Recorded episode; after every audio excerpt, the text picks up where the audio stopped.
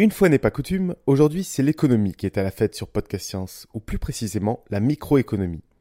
Mais quels sont les outils mis en place par les économistes et que mesure-t-on? L'économie s'inscrit-elle dans une démarche scientifique? Eh bien, nous allons le découvrir ce soir. Nous sommes le jeudi 16 janvier et vous êtes sur Podcast Science épisode 158. Bonsoir et bienvenue.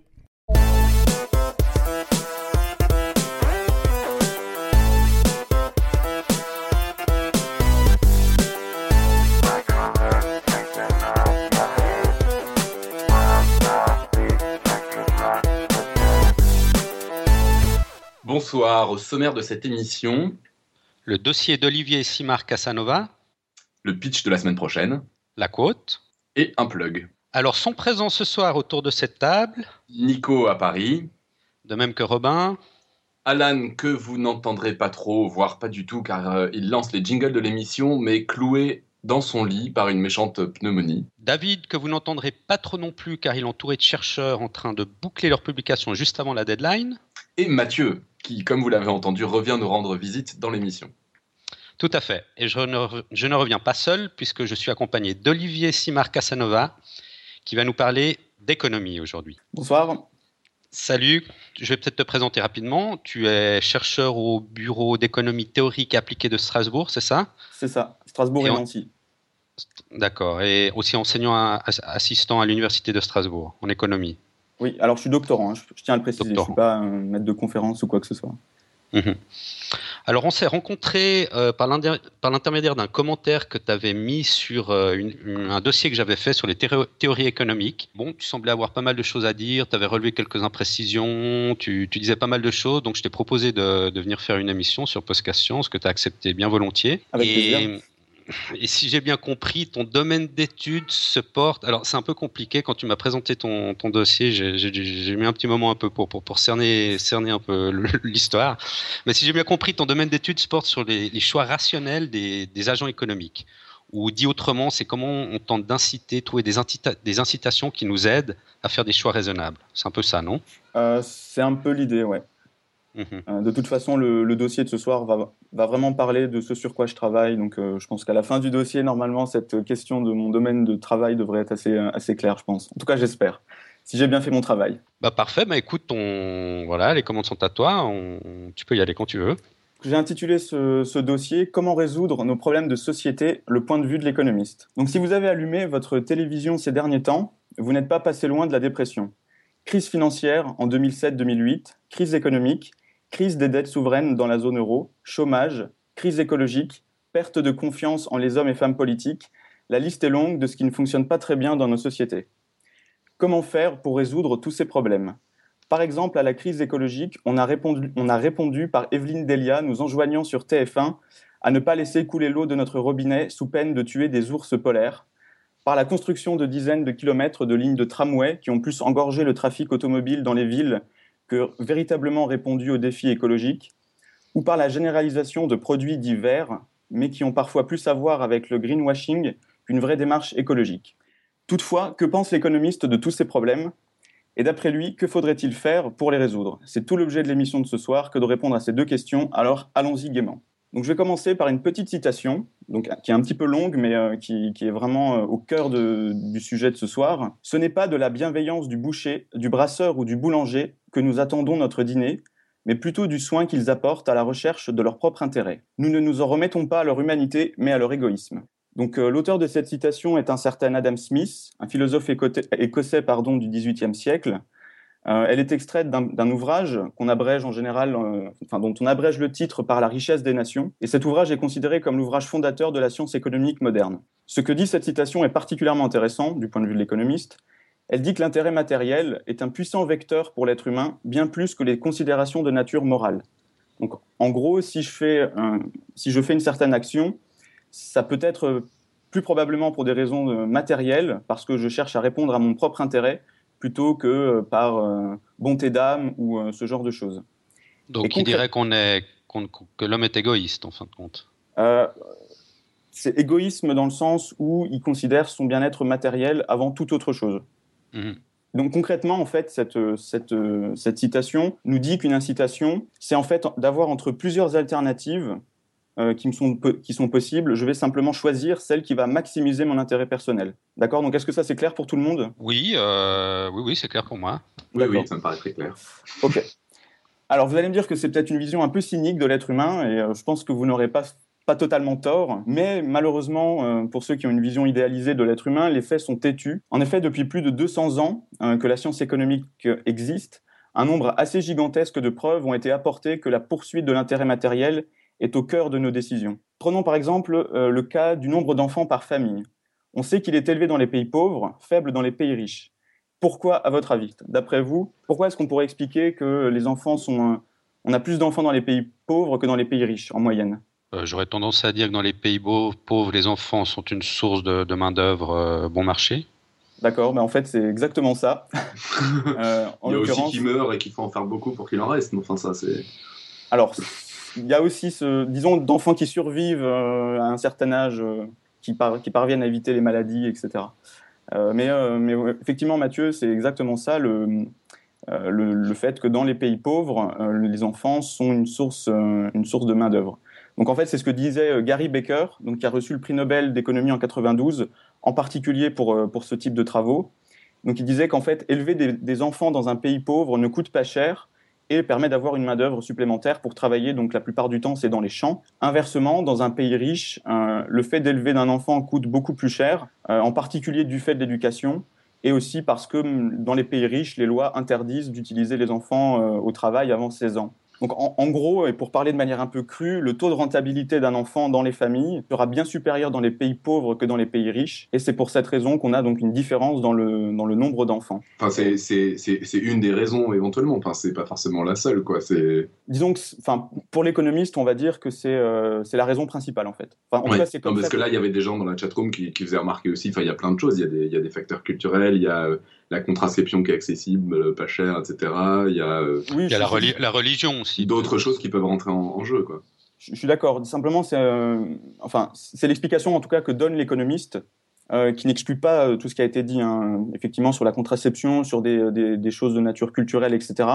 Bon, après, si on voudrait être un peu, si on va aller un tout petit peu plus loin là-dessus, on pourrait aussi dire que le, le fait que dans les, dans les pays pauvres, la religion, par exemple, soit plus prégnante que dans les pays riches, en fait, c'est aussi une adaptation euh, de la culture de ces pays pauvres au fait que les enfants étant bon marché, euh, la religion va être plus permissive et va permettre de faire plus d'enfants que dans les pays riches, ou la contraception par exemple. Enfin, dans tous les cas, c'est ce l'explication principale que proposent les économistes, et euh, elle a été testée empiriquement et elle a été euh, plutôt validée. Donc euh, c'est pas que ce, enfin, les différences de, de, nombre d'enfants s'expliquent en partie, alors peut-être pas uniquement, mais en tout cas en partie par des considérations de nature matérielle telles que celles que je viens d'expliquer. Donc si on continue, si on revient sur le sur les incitations, ce qu'il y a assez d'incroyable avec elles, c'est qu'elles sont absolument partout. Par exemple, on peut se demander pourquoi est-ce que dans une entreprise un salarié exerce un effort? Eh bien, la réponse que la théorie des incitations va nous dire, c'est parce qu'à la fin du mois, il va toucher un salaire, et c'est pour cette raison qu'il va faire un effort donc pour, pour faire son travail. Pareil, pourquoi un, étudiant entreprend-il des études plutôt que d'aller travailler directement? Euh, La réponse, c'est les incitations. Alors j'explique, parce qu'il sait que ses études lui donneront un salaire supérieur sur le marché du travail et donc et aussi de meilleures perspectives de carrière. Et en fait, on peut multiplier comme ça les exemples à l'infini sur des cas où euh, la décision des individus est, est directement due aux incitations. On peut aussi voir les cas où c'est l'absence d'incitation qui pose problème. Par exemple, juste avant la crise financière euh, donc, euh, de 2007-2008, un grand nombre de prêteurs aux États-Unis n'ont pas été correctement incités à vérifier que les personnes à qui ils vendaient des prêts étaient bien en capacité à les rembourser. Et en fait, ce qui s'est passé, c'est que ces personnes ne pouvaient pas, en fait, n'auraient pas vraiment pu les rembourser, donc ces prêts, et effectivement, elles n'ont pas, elles ont pas pu les rembourser. Alors attendez, je, réexplique de manière un peu plus claire. Le fait que les, les personnes à qui on a fait les prêts n'ont pas pu les rembourser a généré des faillites chez leurs prêteurs. En fait, ces faillites ont contaminé l'intégralité du système financier et ça, ça aboutit euh, à des sauvetages massifs de banques par les États. Euh, par exemple, euh, en France, on a eu Dexia, enfin en France, en Belgique, il y a eu Dexia. Aux États-Unis, euh, il y a eu euh, Bear enfin il y en a eu un certain nombre, et donc ça a coûté extrêmement cher, en particulier vos contribuables. Un autre exemple où l'absence d'incitation a posé un gros problème, et pose encore d'ailleurs un gros problème, c'est euh, la pollution. En particulier, si on continue à polluer autant l'environnement, ce que va nous dire l'économiste, c'est parce que nous n'avons aucune incitation à ne pas le faire. Donc en, filigrane, si on avait les bonnes incitations, il n'y aurait, pas aurait pas de problème de réchauffement climatique. Ça peut paraître assez spectaculaire de le présenter de cette façon-là, mais les, économistes sont assez clairs les outils qui permettraient d'éviter le, le réchauffement climatique. Malheureusement, ils ne sont pas appliqués, mais justement, je vais, je vais y venir. Mais dans, juste une question. Oui, oui, oui. Le premier exemple que tu as donné, c'était l'endettement des, des, ménages américains, non? Qui a, amené à la, à la crise euh, financière. C'était ça ou bien? Disons, c'est le fait que certains ménages euh, se sont endettés sans qu'ils puissent rembourser les dettes en fait, qu'ils ont contractées. mais là, l'incitation, si on revient sur ton idée d'incitation, euh, il y avait finalement une incitation à, au crédit pour, pour ces familles. Alors c'est ça. En fait, les familles, elles, elles avaient une incitation au crédit. Mais en fait, le problème, je pense que effectivement, je l'ai un peu mal expliqué. Je pense qu'en fait, le problème, le défaut de l'incitation, il vient du côté du prêteur, donc euh, de, l'institution financière. Elle, normalement, son incitation, si l'incitation était correcte, ce qu'elle aurait dû faire, c'est refuser de prêter à ces personnes-là parce que c'était clair qu'elles n'étaient pas solvables. Mhm. Mais comme il n'y avait pas d'incitation justement à, faire cette vérification-là, ou en tout cas à donner suite à la vérification, euh, elles ont quand même prêté et effectivement, bah, les personnes n'ont pas pu rembourser les, prêts et euh, les faillites, euh, bon, ce sont, enfin, c'est il y a un effet domino en fait hein, qui s'est créé. D'accord. Ouais. Donc c'est dans le sens-là qu'effectivement on a le défaut d'incitation. Pour l'économiste, lorsque le problème provient d'un défaut dans les incitations, la réponse à apporter est simple. Il suffit simplement donc de corriger ces incitations pour que l'intérêt matériel des agents économiques s'aligne à nouveau sur ce qu'on pourrait appeler l'intérêt général. Je ne vais pas définir ce que j'entends par intérêt général, mais disons rapidement, c'est ce qui est bon pour la société dans son ensemble. Donc dans le cas de l'environnement, il suffirait alors de créer une incitation à ne pas polluer pour résoudre le problème. Donc c'est ce que je disais un tout petit peu avant. Et ce que je disais aussi un tout petit peu avant, c'est que cela peut effectivement étonner que la solution soit en réalité aussi simple. Et pourtant, ça fait depuis, euh, depuis les années 20 que les économistes savent comment résoudre ce problème. Une chose, c'est dire qu'il faut inciter à pas polluer, mais ça c'est un un peu général. Après, en pratique, Qu'est-ce que ça voudrait dire pas polluer Justement, en fait, j'ai les deux, deux, outils principaux. Enfin, je vais présenter les deux outils principaux qu'on peut mettre en application, enfin qu'on peut utiliser pour que pour avoir une bonne incitation, euh, enfin pour créer une incitation à ne pas polluer. Donc mhm. euh, le premier outil, en fait, il a été euh, enfin, donc j'ai un exemple qui est assez célébre. Donc, dans les années 80, aux États-Unis et, au Canada, il y a eu une, espèce d'épidémie de pluies acides, donc qui ont détruit une partie de, de l'écosystème. et ces pluies acides, elles sont en particulier chargées de soufre. Donc, l'idée, ça a été de mettre en place des incitations pour réduire les émissions de soufre dans dans l'économie.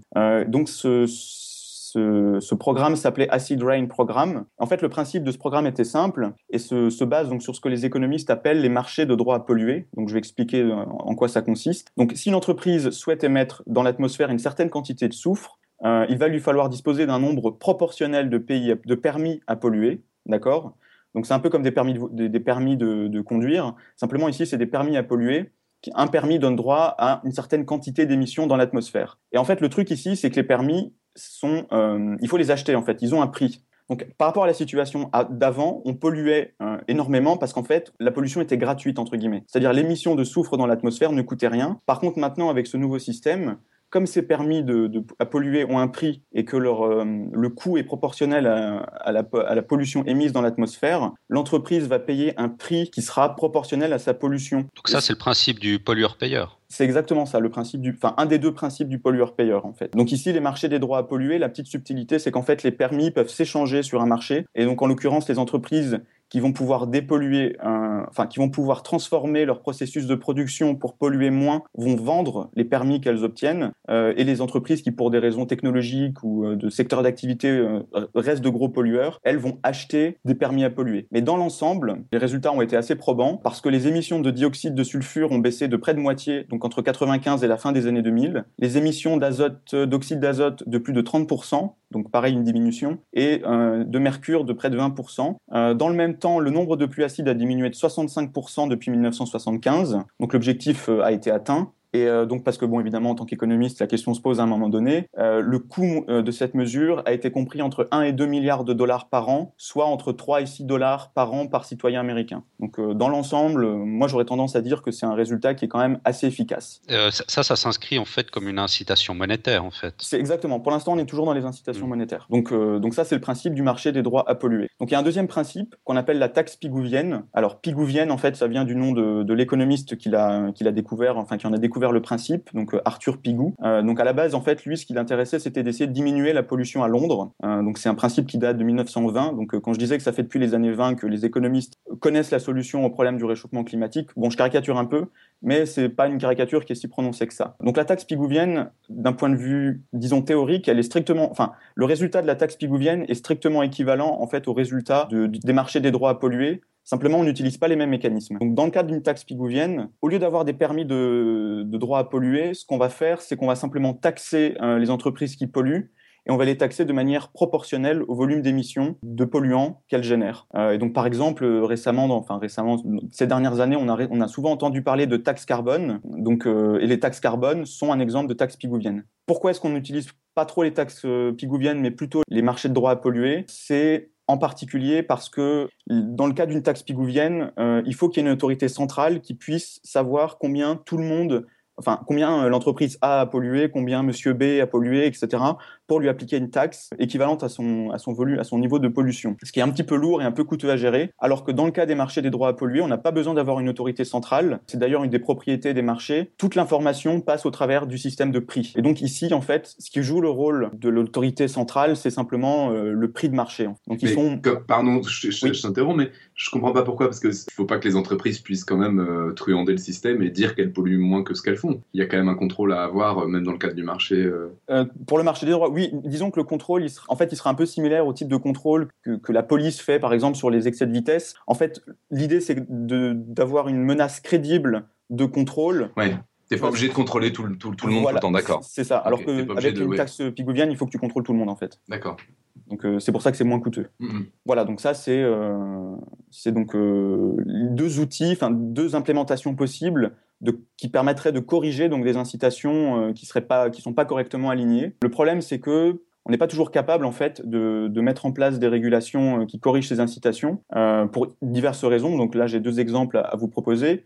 Euh, le premier, c'est que le marché des droits. Donc, le, premier concerne le marché des droits à polluer. Donc, euh, cette fois-ci, pas pour le soufre, mais pour le carbone en Europe. Donc, ça a été un échec euh, à cause du lobbyisme des industriels. Donc, c'est ce que les économistes appellent la capture du régulateur. Donc, on a des intérêts privés qui vont faire en sorte qu'en fait le, la réforme euh, soit dans leur, dans leur intérêt et pas dans l'intérêt de, la société en, en, entier. Et un autre exemple, c'est le fait qu'en France, par exemple, aucun gouvernement n'arrive à mettre en place une taxe carbone. Euh, pour des raisons, là, je pense, qui sont plutôt liées à la pédagogie euh, et aussi au fait qu'en France, il y a un taux de taxation qui est assez élevé. Donc, je pense que pour l'instant, les personnes ne veulent plus entendre de taxes supplémentaires. Mais voilà, c'est deux exemples où on n'arrive pas à mettre en place de, de, correction des incitations. Dans le cadre du, du marché, il y a, a quelqu'un qui décide du coup du nombre global de, de droits à polluer, enfin de quantité à polluer. Euh, c'est ça en fait. Qui est sur le marché. C'est ça. En anglais, on appelle ce type de, de réforme le cap and trade. Donc, euh, tu as un maximum et ensuite, les, à l'intérieur de ce maximum, les, les, entreprises se, se échangent les, les, droits euh, comme elles, comme elles, enfin, Donc il faut une, une, autorité qui détermine combien il y en a et qui peut à la limite fixer le truc euh, de plus en plus bas.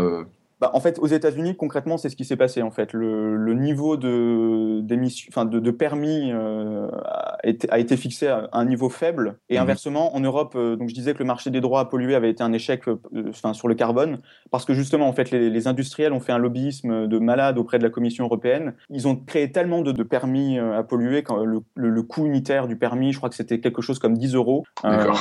donc, enfin voilà, c'est que 10 euros la tonne. Enfin, c'est rien du tout. D'accord. Donc tu payes au lieu de, au lieu de baisser ta donc, euh, enfin voilà, le, pour 10 euros la tonne. Justement là-dessus, euh, tu, tu, parles de plein d'exemples en fait où le, la métrique euh, entre guillemets pour, pour limiter, c'est les sous. C'est-à-dire si on n'a pas assez d'argent, on va pas avoir le droit de polluer suffisamment. Est-ce qu'il y a d'autres d'autres choses qui sont utilisées? Je sais pas, par exemple, dans le mode complètement caricatural, on pourrait imaginer un truc où on a, on a pour pouvoir polluer tant, il faut planter tant d'arbres ou des choses comme ça, quoi. Des choses pas avec des métriques qui soient le fric. Il me, il me, semble qu'en fait, c'est ce que l'Europe a utilisé pour euh, lutter à, elle aussi contre les, euh, les pluies acides. J'en suis pas sûr, mais il me semble. Euh, il y a ce qu'on appelle simplement même des normes de pollution. C'est-à-dire qu'en fait, on dit à l'entreprise, vous pouvez polluer tel volume par année, donc ça lui coûte rien, etc. Mais disons qu'elle a une amende si elle dépasse le, le niveau, euh, enfin une amende qui soit dissuasive pour le coup, si elle dépasse le, le volume qui lui a été autorisé. Euh, donc ça, dans le cas de l'Union européenne, ça avait fonctionné pour, pour les. Un... Je, te, je, te, coupe parce que c'est ouais. un peu différent. Ce que je veux dire, c'est garder la, la notion parce que ce qui marche en fait dans ce que tu expliques, entre, entre autres, c'est le fait qu'il y ait un marché. C'est-à-dire que les gens puissent librement s'échanger les choses. Et euh, quand tu mets une amende, tu enlèves complètement la notion de marché. Moi, je parlais de laisser la notion de marché, mais utiliser une autre monnaie que, euh, que l'argent en fait. Alors, utiliser une autre monnaie que l'argent, en fait, je ne sais pas si ça va répondre à ta question, mais euh, pour les économistes, en fait, la monnaie, c'est pas, ils considèrent pas ça comme l'argent, ils considèrent ça comme un bien comme un autre. Ouais, si ça répond à ma question, d'accord. Donc, du coup, ouais. oui, ça peut être autre chose dans vos théories, ça change pas grand chose, quoi. Bah, en fait, si tu veux, l'intérêt de la monnaie à la base, c'est qu'avant la monnaie, il y avait le troc. Enfin, c'est comme ça en tout cas qu'on explique l'émergence de la monnaie. C'est donc on a, il fallait troquer. Donc il fallait par exemple si moi je vendais des poules et qu'en échange je voulais, euh, je veux des oranges par exemple. Enfin, c'est un exemple un peu bébête, mais bon, voilà. Euh, il faut que je trouve quelqu'un qui vende des, qui me vende à moi des oranges et qui en même temps accepte que je lui échange les oranges contre des, des poules, euh, contre des poulets en fait. Et donc, si tu veux, le, fait d'avoir de la monnaie, enfin la monnaie, l'argent, ce qu'on appelle l'argent, mais en, en, économie on appelle ça la monnaie. Euh, le fait d'avoir la monnaie, ça permet en fait de simplifier l'échange parce que c'est un bien commun sur lequel tout le monde est d'accord et qui va servir de, pour simplifier en fait le processus d'échange. Donc euh, après, on pourrait effectivement imaginer des situations, enfin des, des, des, des, régulations où il y aurait voilà d'autres types d'échanges, mais je pense que ce serait compliqué et ce serait pas aussi efficace que d'avoir euh, la monnaie comme numéraire en fait donc voilà, donc là j'étais, donc j'avais pris deux exemples où on n'avait pas réussi à implémenter des régulations qui, euh, qui utilisent les incitations, mais euh, c'est donc euh, à chaque fois c'était lié à, l'environnement. Bon, c'est pas parce qu'on n'arrive pas à mettre en place des régulations qu'on doit rester les bras croisés. voilà, je pense que les, scientifiques qui travaillent sur l'environnement, etc., sont suffisamment clairs sur le fait qu'il y a une urgence climatique et il faut trouver des, mesures efficaces pour lutter contre le réchauffement climatique et bon la, la destruction même partielle de l'environnement. Et en fait, Enfin bon, après ça c'est une interprétation un peu personnelle, mais je pense que c'est quand même, enfin, je pense que c'est intéressant à mentionner.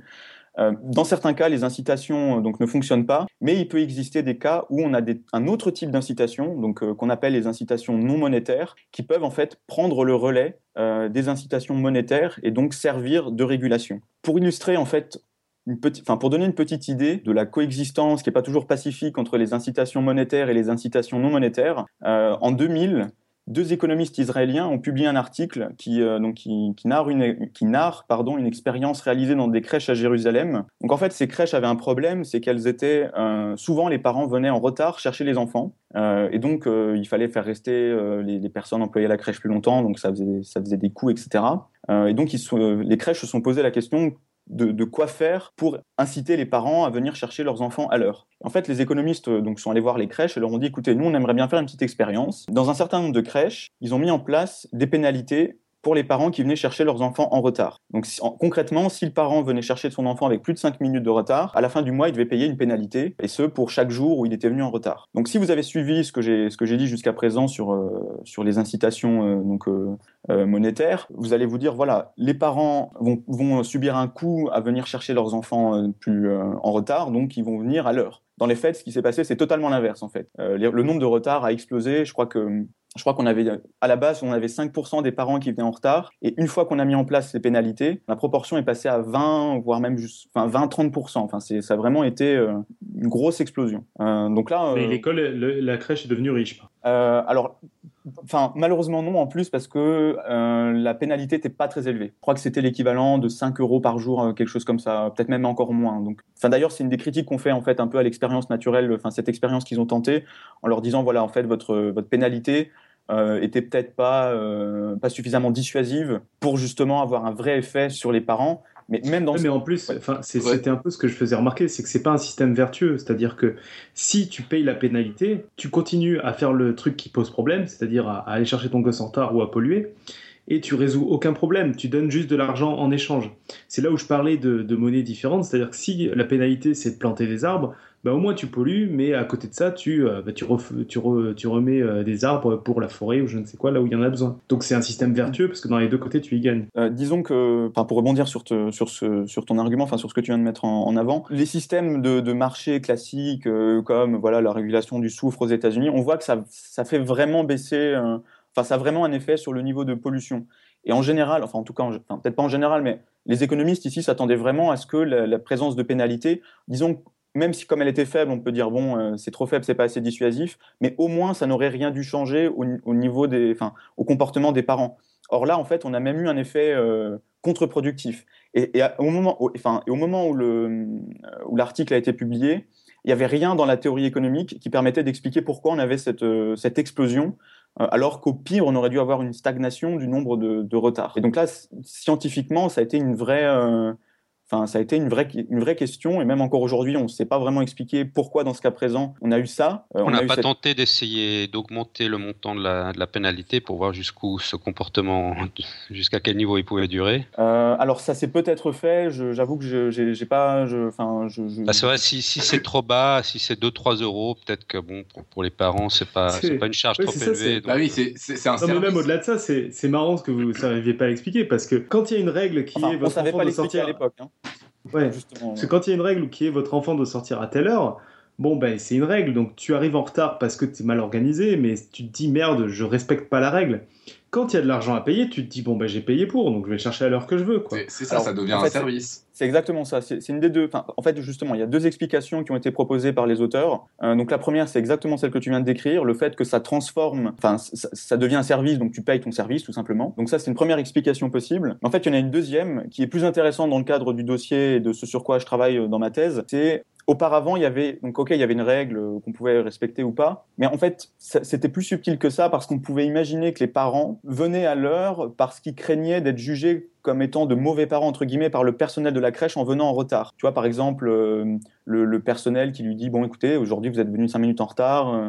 Donc il y a une espèce de, honte au fait d'arriver en retard vis-à-vis du personnel de la crèche. Et en fait à partir du moment où tu mets tu mets en place une incitation monétaire avec cette euh, pénalité, en fait ça remplace, enfin ça pour, ça pourrait remplacer, faire disparaître ce sentiment de honte et le remplacer par le côté service dont on discutait à l'instant. Et ça en fait c'est quelque chose qu'on n'attendait pas du tout. Au niveau théorique c'était assez inattendu attendu qu'une incitation non monétaire, donc la honte, puisse remplacer une incitation monétaire. Et là, c'est d'autant plus spectaculaire que, a priori, que si c'est euh, effectivement ce qui s'est passé, en fait, l'incitation non monétaire s'avérait beaucoup plus efficace que l'incitation monétaire, au moins dans le contexte du fait que l'incitation monétaire ici était quand même assez peu dissuasive. Euh, et du coup, ils ont essayé de pousser, pousser le truc en, donnant honte aux parents qui arrivaient en retard. Plus t'arrivais en retard, plus on te mettait la honte. Alors en fait, non, ce qu'ils ont fait, c'était euh, d'arrêter la pénalité. Et, et là où c'est assez intéressant, c'est qu'en fait, dans les, dans les crèches où cette pénalité a été, a été supprimée, les parents ont, continué à venir en retard dans les mêmes proportions qu'au moment où il y avait la pénalité. Donc c'est pour ça qu'on a tendance plutôt à penser que c'est une histoire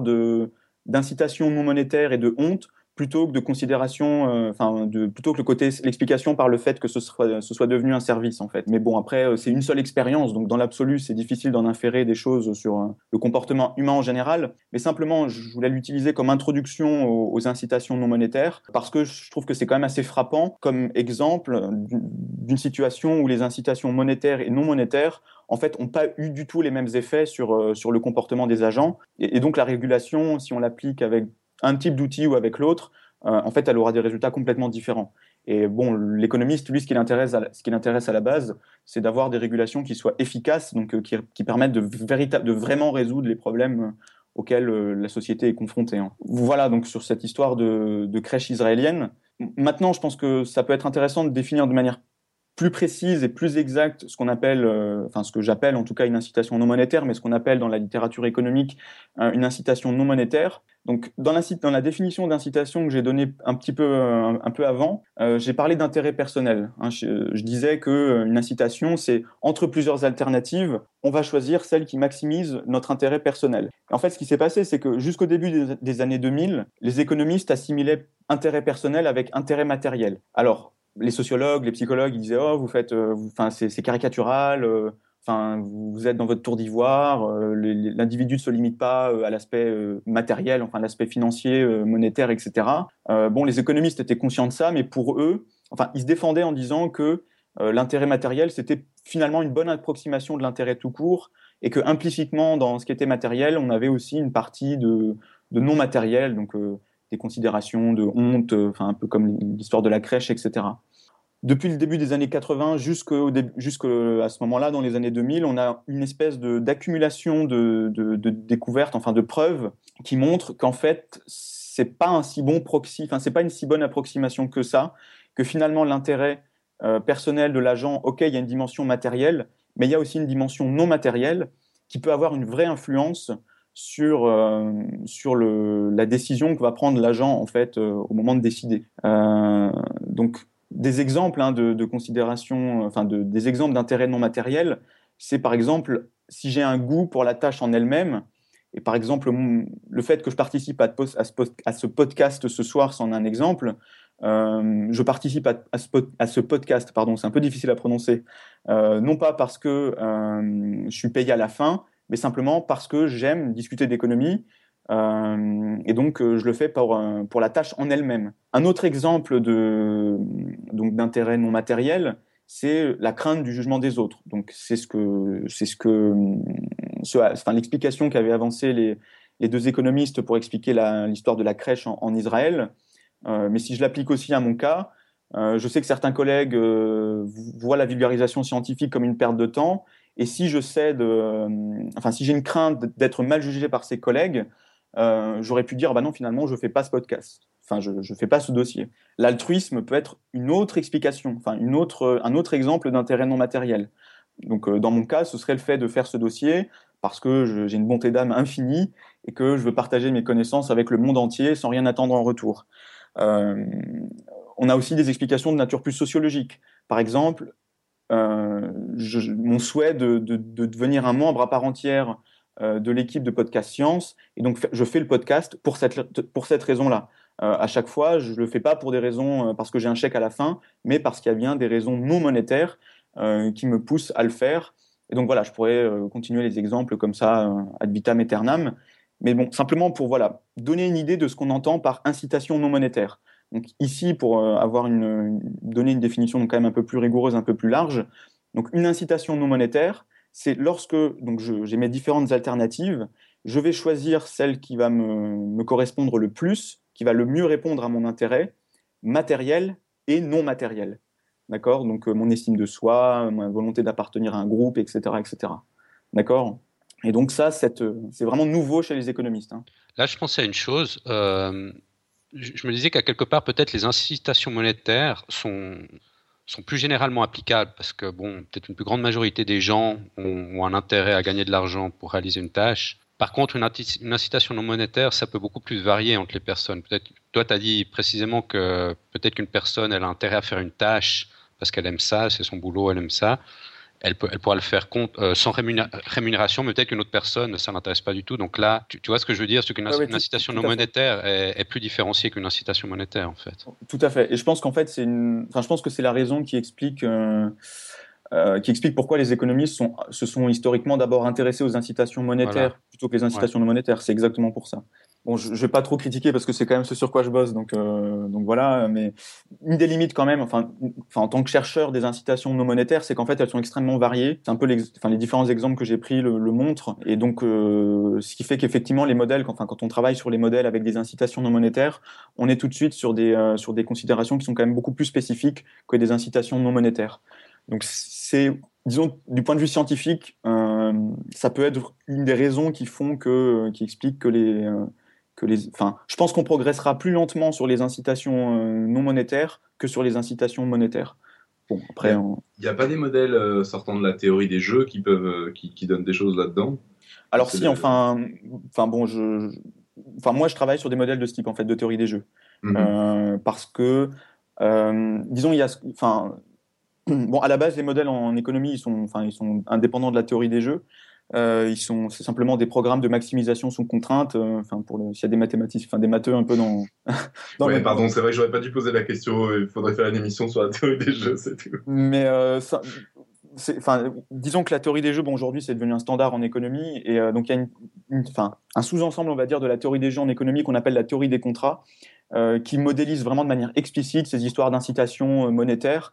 Et en fait, enfin, moi, concrètement, ce sur quoi je travaille, c'est de prendre un, de ces modèles-là et euh, d'essayer d'ajouter dedans euh, un paramètre euh, non monétaire et de voir comment, ça, comment les deux paramètres, donc le paramètre monétaire et le paramètre non monétaire, interagissent dans la, au moment où, l'agent doit prendre sa décision en fait. Donc, mais c'est effectivement de la théorie des jeux.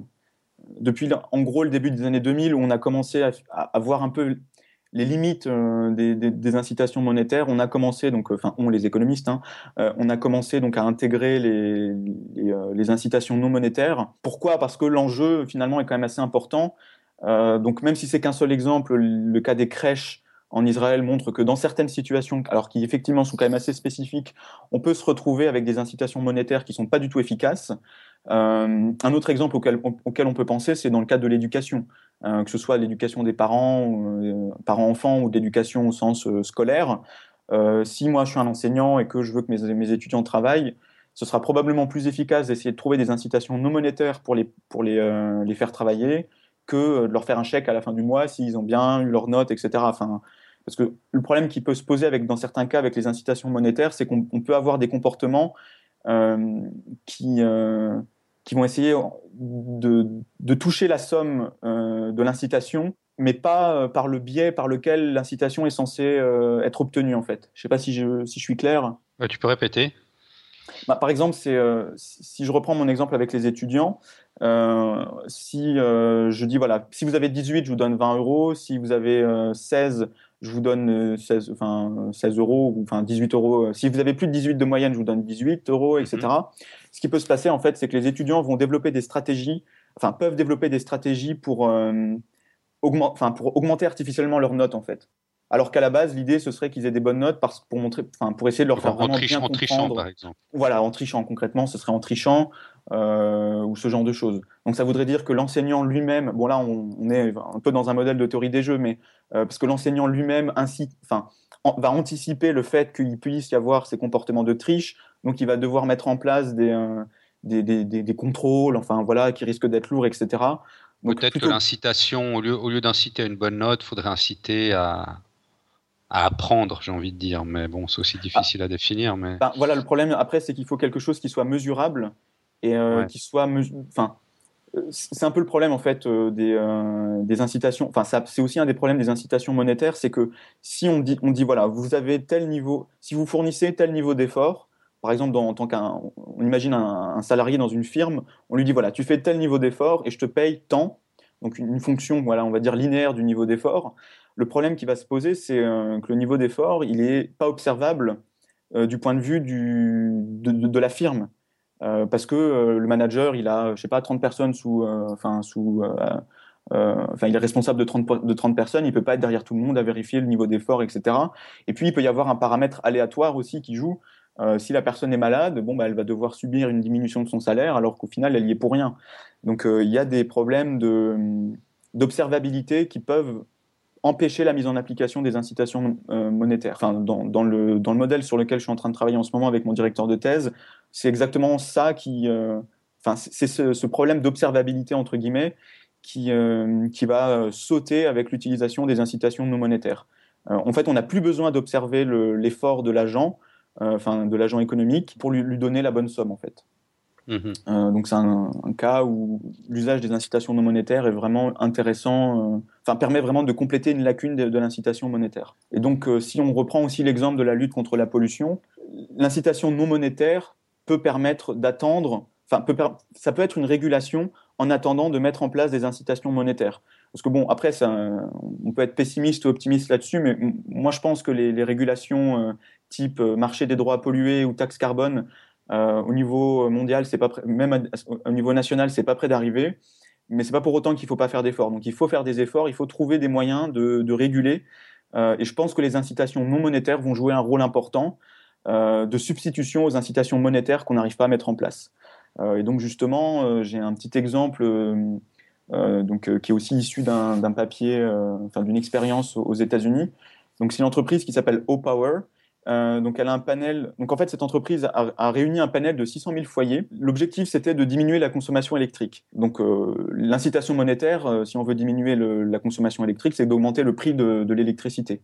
Ici, tout, tout, ce qui s'est passé, c'est passé à niveau de prix constant. Donc, il n'y a pas eu d'augmentation des prix. On n'a pas du tout utilisé l'incitation monétaire. Par contre, ce qu'ils ont fait, c'est que chaque mois, ils ont envoyé, donc, en plus de la facture Enfin, donc l'électricien envoyait la facture d'électricité et la société, la O-Power, envoyait un deuxième courrier euh, dans lequel elle expliquait euh, pour chaque ménage, elle, disait voilà, vos voisins les plus efficaces euh, en termes de consommation électrique consomment tant, tous vos voisins consomment tant, et vous, par rapport à ces voisins, vous consommez tant. Et donc, en fait, on était capable de, ce qui rend capable de voir si on est au-dessus en dessous des voisins les plus efficaces, euh, et donc en fait de, comparer sa propre consommation électrique à la consommation des voisins. Et on a ajouté un deuxième, un deuxième élément, Donc, donc on avait cette information sur la, consommation relative par rapport aux voisins, et à côté, on avait un, une échelle donc, en trois, avec trois niveaux. Donc un niveau great, un niveau good et un niveau below average. Et à côté de chaque, donc à, côté du niveau great, great pardon, on avait deux smileys qui sourient. À côté du niveau good, on a un smiley qui sourit et euh, below average, euh, on n'a on a rien. Donc ici, l'expérience a simplement consisté à envoyer à, ces 600 000 ménages euh, ce, papier tous les mois pendant, alors je crois que c'était deux ans. et ici aussi, en fait, il s'avère qu'on a des résultats assez étonnants parce que simplement avec ce petit bout de papier, donc la consommation électrique de, ces 600 000 ménages a diminué donc en moyenne de 2%. alors on peut se dire 2%, c'est pas grand-chose. Si on est dans une...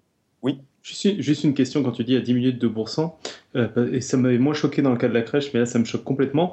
Euh, il y a un groupe témoin? Alors, je... il me semble qu'il y a un groupe témoin. J'aurais peut-être dû vérifier ce point, effectivement, mais il me semble qu'il y a un groupe témoin. Mais en général, il y a des groupes témoins, donc c'est, euh, tu compares, on est sûr que ça vient vraiment de cette incitation-là, quoi. Je pense qu'on en est sûr.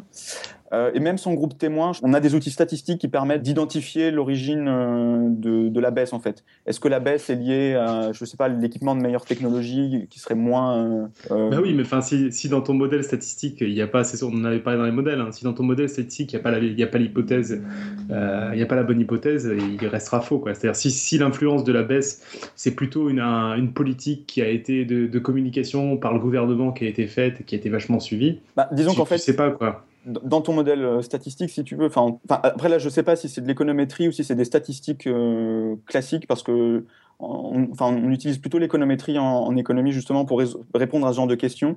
Et il me semble que c'est pas tout à fait, euh, enfin, c'est des outils statistiques qui sont assez spécifiques aux économistes. Donc, si je dis des trucs qui paraissent un peu bizarres et tout, enfin, dis-le moi, mais du moins dans la façon dont moi je le vois, en fait, dans la, on a une équation de régression, d'accord, donc avec un terme qui est le terme, on va dire, euh, euh, relatif à la, à la réception du bout de papier. En fait, ce que ça va prendre, ce terme va prendre la proportion de la diminution de la facture d'électricité qui sera liée à l'envoi de ce bout de papier. Et il y aura ensuite un terme d'erreur qui va prendre tout le reste, en fait.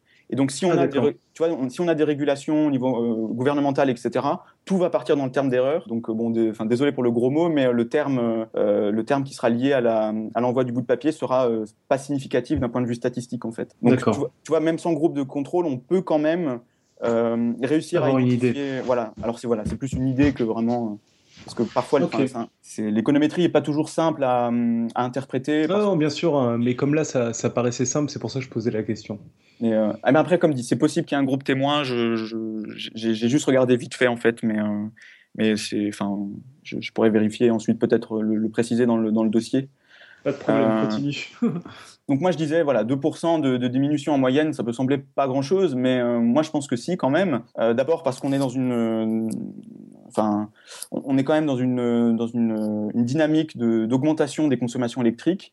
Euh, donc déjà, ne serait-ce que de parvenir à inverser la tendance, c'est quand même euh, déjà en soi un résultat intéressant. Et surtout, c'est intéressant parce que si on avait voulu atteindre euh, cette diminution de, consommation de 2% en utilisant des incitations monétaires, il aurait fallu augmenter le prix de l'électricité de 11 à 20%. Donc là, pour le coup, c'est pas du tout négligeable. En termes de coût, en fait, cette incitation non monétaire, donc d'envoyer ces papiers, ces documents, est quasiment nulle alors que si on avait augmenté le coût de l'électricité de 11 à 20% euh, on aurait augmenté les prix dans l'économie. Enfin, ça aurait eu un vrai coût donc, euh, au niveau de l'économie tout entière, en fait. Euh, en tout cas beaucoup plus important qu'avec cette simple régulation. Donc c'est aussi un exemple qui montre que les, incitations non monétaires euh, peuvent être beaucoup plus puissantes que les incitations monétaires, euh, et ça, ça se traduit d'un point de vue économique par le fait qu'elles sont beaucoup moins coûteuses à mettre en place et à subir entre guillemets par les agents économiques. D'autant plus ici que la régulation non monétaire, elle est intéressante économiquement pour les agents puisqu'en diminuant leur consommation à prix électrique constant, ça diminue leur facture leur facture d'électricité. Donc ce qui est une bonne chose aussi pour eux, quoi.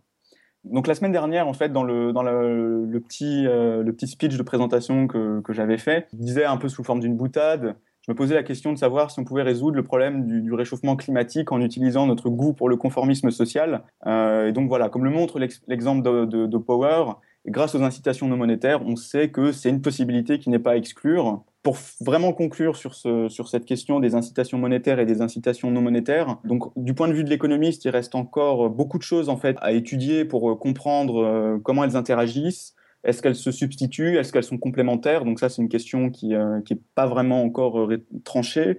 Euh, dans quel cas on, va préférer l'une, on va préférer l'autre mais dans tous les cas, je pense que pour l'économie et, bon, in fine, pour la société en général, je pense que c'est quand même une bonne chose que, que, que, les économistes aient intégré dans leur modèle ces incitations non monétaires parce que ça a effectivement permis à la science économique d'être encore plus robuste que ce qu'elle est déjà. Moi, je, bon, voilà, je suis, je suis économiste par, parfois, on va dire, euh, en, les capacités de la science économique. Et donc voilà, quand il y a des, des, petites, des petites évolutions du paradigme qui permettent de, de, solidifier euh, l'existant, euh, en le complétant et en l'étendant, bon évidemment, je trouve que c'est une bonne chose pour, pour la discipline. Et en particulier, ce qui est intéressant, je trouve, dans la façon dont les économistes ont intégré les incitations non monétaires dans leur paradigme, c'est qu'ils l'ont fait sans se renier en fait. Parce que souvent, enfin régulièrement, c'est peut-être moins vrai aujourd'hui encore que, mais souvent on entend des, psychologues et surtout des sociologues nous dire voilà, vous les économistes, euh, vous avez voilà, vous supposez euh, les agents sont euh, uniquement mus par leur intérêt matériel, ce qui, est, un peu irréaliste.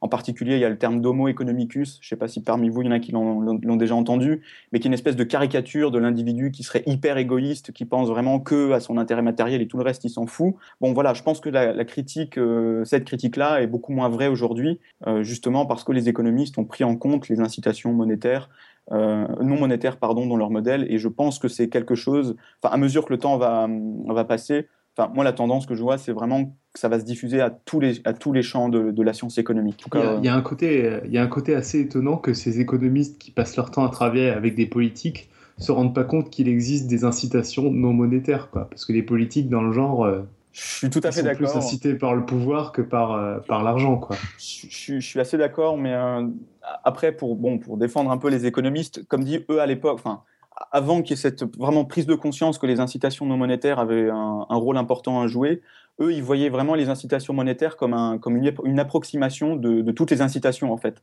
Euh, donc, ils avaient quand même conscience qu'il y avait d'autres types d'incitations qui existaient, mais ils se disaient bien que, euh, bon, au final, les incitations monétaires, ça suffit euh, pour comprendre tout ce qui se passe. Et là, clairement, la, réponse est non, en fait. Donc je trouve que c'est une bonne chose qu'on ait réussi à, faire cette remise en question, même si ça n'a pas toujours été simple, parce que voilà, ça quand même, enfin, il, a, fallu quand même 20 à 30 ans hein, pour que ça devienne vraiment admis dans, la discipline, mais maintenant c'est fait, quoi.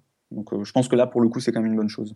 Ça, paraît rassurant, mais de même que, de même que le fait que que les gens ne sont pas spécialement rationnels dans leur choix doit aussi rentrer dans les d'une manière ou d'une autre dans les raisonnements quoi. Alors, en fait, là, la, subtilité, elle vient de ce qu'on entend par euh, rationnel. Oui. Euh, en fait, disons que les économistes, ils se protègent un peu et, euh, en disant, nous, notre définition de la rationalité, c'est que les gens répondent aux incitations. C'est de dire, en gros, ils vont vers ce qui est bon pour eux, en fait, ce qui répond à leur intérêt personnel. Donc après, parce que parfois, on entend aussi rationalité dans le sens, on va, on va prendre des décisions qui sont logiques, entre guillemets, mais en fait, la définition que l'économiste a de la rationalité, elle peut s'accommoder d'une euh, supposée irrationalité, donc euh, type euh, l'estime de soi, des choses comme ça, dans le sens où même si c'est pas monétaire, c'est les gens réagissent toujours à des incitations donc qui sont non monétaires et donc la, ouf la, la, définition de la rationalité de l'économiste est oui. excuse-moi fini non vas-y vas-y oui, euh, je pense à ça quand tu expliques la rationalité. On, va s'éloigner un tout petit peu, mais gentiment. Tu dis les gens vont vers ce qui est meilleur pour eux. Mais est-ce que il y a des modèles qui intègrent le fait que les gens comprennent pas toujours ce qui est le meilleur pour eux? Exactement, c'est ce que j'allais te dire. Ouais. Tout à fait, tout à fait. On a des cas. Euh, le, euh, c'est un, le jargon, c'est ce qu'on appelle de par exemple l'incohérence intertemporelle, c'est-à-dire que je prends, enfin, comment dire c'est un peu comme si l'individu, et je crois d'ailleurs que c'est ce qu'on fait dans les modèles, en fait, on va modéliser l'individu comme s'il avait euh, à l'intérieur de lui deux individus. Il y a l'individu du présent qui, euh, qui veut une certaine chose, et l'individu du futur qui veut une autre chose, sauf que c'est l'individu du présent qui, décide, et en fait, la, décision que l'individu du présent va prendre, elle peut aller à l'encontre de ce que veut l'individu du futur. Donc, par exemple, c'est quand je fume, enfin, pour le, cas des fumeurs, à court terme, c'est intéressant de fumer parce qu'il y a le plaisir de la cigarette, etc. Mais à long terme, comme on, bon, voilà, les problèmes de santé, et donc il y a une espèce de conflit entre les deux versions euh, de l'individu. Euh, donc là, c'est un cas où euh, l'individu lui-même, il n'est pas clair sur ce qui est bon pour lui, en fait. Et il y a des modèles qui existent là-dessus depuis, je pense, pareil, 10-15 ans. D'accord. Et juste l'autre question que je voulais, que je voulais poser, c'est peut-être complètement à côté de la plaque, mais je sais pas, ça m'y fait forcément complètement penser. Euh, il y a des, discussions là-dessus euh, depuis un moment et il y a des expérimentations au collège et en primaire maintenant ça se passe comme ça de l'école. Ça, me fait irrésistiblement penser au principe de la note, avec ou sans note. C'est-à-dire que le, le, le, fait de dire est-ce que c'est bien ou pas comme système pour les élèves, pour les profs et les élèves, de, de, noter. Il y a des, des classes expérimentales où euh, au collège, euh, il n'y a aucune note. Euh, je sais qu'en primaire, en principe, il n'y a plus de notes, tout ça. ça me fait irrésistiblement penser à, la, à, cette chose-là. C'est-à-dire qu'effectivement, réduire à une note ou réduire à une somme de fric ou prendre en compte le reste. quoi. Et inciter effectivement à avoir une bonne note. C'est un des problèmes aussi de l'enseignement des maths, qui est comme c'est une discipline de sélection et que ça fonctionne par la note, finalement, on enseigne des choses qui peuvent être notées. Et, ça me fait complètement penser à tous ces trucs que tu as racontés sur l'économie, de ce qui peut être monétisé, ce qui. Mais en, fait, je pense que c'est, enfin, je, pense que c'est le, c'est exactement. Enfin, je pense que dans le cas de, des notes, en fait, la note a le même rôle qu'une incitation monétaire, en fait, euh, parce que c'est quantifiable et euh, ça a un aspect de gratification. Euh, et, et, ouais, je, suis tout à fait d'accord avec ta remarque.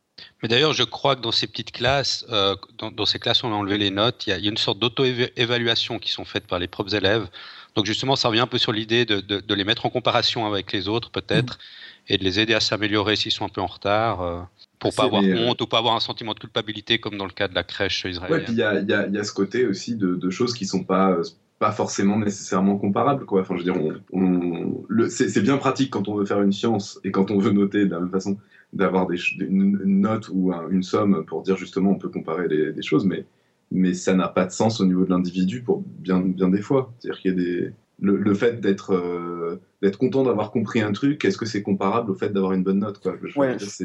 En fait, je pense que le, en plus l'exemple que tu as pris des maths est vraiment euh, c'est l'exemple à mon avis parfait de, de, la dérive entre guillemets du système de notation qui sert vraiment comme un comme un outil d'incitation. Enfin de le but c'est vraiment d'avoir le, le, plus de notes, enfin la note la plus élevée possible, donc un peu comme l'argent au final. Bah, c'est ça, ouais, ça donne l'impression que, a priori, avec l'argent, tu vas avoir le même genre de choses. Si tu, si tu décris le monde euh, d'une façon purement avec du fric et que tu fais des systèmes qui fonctionnent que comme ça, ça va aussi changer le monde dans cette direction-là, quoi. Disons que ça, ça va. Euh, enfin, en fait, ça dépend. Après, voilà, le, le, problème un peu des, de, de, ça, c'est que ça dépendra vraiment, je pense, des situations. Euh, parce que si c'est, par exemple, si l'incitation, elle concerne des entreprises, si l'incitation monétaire, pardon, elle concerne des entreprises, je pense qu'il y aura, enfin, je pense que le côté euh, estime de soi, euh, socio, psychosociologique, etc., il sera beaucoup moins prégnant parce que, en fait, les entreprises, elles ont des routines de décision qui ont tendance un peu à expurger ces, euh, dimensions, enfin, tu vois, émotionnelles, etc. Donc, l'aspect, à mon avis, monétaire sera plus efficace si, par exemple, tu mets un marché du carbone qui concernera uniquement les producteurs d'électricité, par exemple, que si tu mets un marché du carbone qui va concerner monsieur tout le monde. Euh, donc en fonction des agents économiques auxquels on va appliquer la, régulation monétaire ou non monétaire, je pense qu'elles seront aussi plus ou moins euh, efficaces selon le type d'agent auquel on va, on va avoir, euh, on va la mettre en place en fait. mais pour revenir sur l'histoire des, notations, enfin de l'école en général, ce qui est intéressant, c'est de voir dans les pays nordiques la façon dont l'enseignement se fait, où il est beaucoup plus, enfin, on, insiste beaucoup plus sur la collaboration donc entre les différents, les différents élèves, et euh, alors, je me souviens plus dans quel pays c'est, mais c'est peut-être au Danemark. Il n'y a pas de note. Euh, en fait, si, l'élève a une note en dessous de 7, on lui donne pas sa note. On lui dit, voilà, vous avez, tu as eu, tu as eu moins de 7, mais on lui dit pas euh, si c'est 6,5 ou si c'est 0, en fait. Et on lui dit, voilà, tu as une note en dessous de 7, il faut que tu participes à des groupes de soutien, etc., pour, à l'issue, dans quelques temps, avoir une meilleure note. Et on trouve, enfin, il y a un bouquin assez, euh, récent qui, euh, parle de toutes, ces, comparaisons entre le système éducatif nordique et le système éducatif français. Donc le bouquin s'appelle La société de défiance, je crois. Il montre que, les étudiants, les élèves euh, dans les pays nordiques, en, général, sont beaucoup mieux formés, apprennent mieux en fait que les élèves dans le système français. Euh, où on met plus l'accent dans le système nordique sur les, justement les dimensions euh, non monétaires de, des incitations, si on considère la note comme une incitation monétaire en fait. C'est ça. Il y, a des, il y a des groupes de recherche euh, sur les, les, deux qui mélangent des économistes et des, et des gens qui réfléchissent à l'éducation. je sais qu'il y a une, il y a une branche en, enfin, il y a, il y a une branche d'économie qui s'appelle l'économie de l'éducation, donc je pense que ça doit, ça doit se trouver, ouais. Mmh. après, moi, je suis pas. Enfin, cela dit, je, je, crois que mon directeur de thèse a bossé sur des, des thématiques de, en économie de l'éducation. Donc, il y a peut-être des choses à, voir de ce côté-là. En ce qui concerne les incitations non monétaires, finalement, des fois, ça peut toucher à, l'émotionnel des personnes ou des gens. Donc, je sais pas, vous travaillez avec des psychologues ou des gens qui, connaissent un peu ce, dont ont envie les gens de faire euh, sans, rémunération, parce que peut-être pour un économiste, c'est pas forcément accessible. Je sais pas. Bah, en, fait, à la base, euh, donc les économistes étaient vraiment pas du tout euh, Enfin, avait vraiment aucune intuition sur tous ces, côtés sociologiques, psychologiques, etc. et en fait, il y a, en gros, au début des années 80, il y a des psychologues qui ont commencé un peu à se saisir des, problématiques économiques, euh, notamment Daniel Kahneman, et, euh, donc, qui a eu le prix Nobel en 2002, et un autre qui s'appelle, je me souviens plus de son euh, Vernon Smith, je crois, mais je n'en suis plus sûr non plus. Enfin, il l'a eu en même temps que lui. Donc, eux, c'est vraiment des psychologues et c'est euh, un peu par eux qu'est arrivé euh, euh, dans l'économie justement toutes les considérations psychologiques en fait. Aujourd'hui, donc l'économie expérimentale qui est un peu leur leur legs à la science économique, enfin leur, ce qu'ils ont apporté est vraiment pas très loin de la frontière avec la psychologie. Donc les, expérimentalistes en économie en général ont quand même de bonnes intuitions sur des mécanismes de nature psychologique. Euh, enfin voilà, moi j'ai des collègues qui, euh, qui, travaillent en éco-expé, même moi je vais m'y mettre bientôt. Et euh, bon, en tout cas pour ces collègues, eux ils sont vraiment, enfin ils ont vraiment des, de bonnes intuitions sur sur l'aspect psychologique des, de la prise de décision. Même si c'est pas des psychologues, bon je pense qu'ils ont les bases, on va dire là-dessus quoi. Alors il y a un commentaire d'Yves qui dit les incitations monétaires devraient tendre vers la rationalité, mais c'est le contraire en fait, ceux qui ont les moyens s'en fichent. Oui, que correspond à ce que tu racontais un peu sur le, marché d'échange de pollution euh, carbone, mais où tu disais c'était. Enfin, non, c'est pas exactement ce que tu dis. je, suis d'accord avec le commentaire là, dans le sens où euh, il y a un effet assez. Euh, enfin, en, économie qui dit qu'en gros, plus enfin, c'est même assez intuitif, mais plus tu as un revenu élevé, plus tu es riche, moins tu vas être sensible en fait aux incitations, enfin, pas forcément aux incitations monétaires, mais moins ce sera difficile pour toi de supporter un coût lié à ta consommation, etc. Euh, bon, après, il faut quand même aussi voir que les personnes qui sont dans ce cas où les incitations non monétaires pardon, peuvent être inefficaces simplement du fait de leur richesse, enfin, elles sont quand même assez peu nombreux en termes quantitatifs. Donc, euh, même si c'est effectivement un effet qui existe, je pense qu'il existe seulement sur une sous-population qui est, à mon avis, assez, assez faible en termes, en termes d'effectifs.